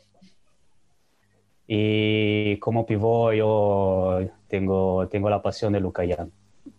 y le pongo Lucayan. a mí. Bueno, no esperaba menos de ti, Emin. y no es por el gol del otro día, ¿eh? Ya, no ya. es solo por eso. Hombre, son 10 años. Muy bien, no, no, así me gusta, distinto. Oye, espérate, esto, esto es totalmente improvisado, pero entrenador. Nico fácil. Martic. ¿Fácil? Yo le pongo Yo diría Mikko- que sí. Yo le pongo Mikko Martic de Finlandia. no puedo ver. Bueno, vale, venga. todo- entonces, ¿todos Velasco, en serio? Sí, hombre. Nadie ha hecho lo que ha hecho Velasco en tan poco tiempo. Voy a decir uno que yo también elijo Velasco, pero voy a decir uno y sin broma, ¿eh? Que se os vais a reír. Giustosi, Bueno, vale, sí. que desde que cogió la selección hasta 2018 eh, ganó absolutamente todo. Luego ya. Pudiera ser también, pero a mí es que lo que hizo Velasco con, el- con un Inter en horas bajas me No, no. parece brutal. Sí, yo he dicho También es cierto que tenía los jugadores que tenía, ¿no? Pero, pero había que hacerlo. Bueno, tus amigos de Meta. ¿Cómo se llama? Joder, se me ha olvidado. Meta 5. No. Sí, es que no me acuerdo qué webs. Lo- Calcio luego- 5 Live o Calcio 5 Anteprima, son, son dos prácticamente. Es que no me acuerdo. No, no me acuerdo cuál de las dos. Había uno de los dos que cuando salió el duelo este en Champions ahora, eh, ellos decían, el de mm, Access, era el duelo entre, según ellos, los dos mejores entrenadores de, de la, de la historia prácticamente. Velasco y Colini, o sea. Bueno, de, de la historia del futsal italiano, seguramente sí, porque Velasco ganó muchísimo también en Italia y Colini es lo que aquí lo, ya, lo llaman el Special One, porque es el, el único que fue capaz de ganarlo todo en Italia, es el único que ganó la Champions, bueno, la, la UEFA Cup, y, y seguramente son los dos que más han ganado aquí. Y seguramente aquí eh, tiene también este, este significado como, como, como choques, tiene, es también muy fascinante por esto. O sea que podría ser también Colini, ¿eh? ¿Veis que no era tan, tan evidente?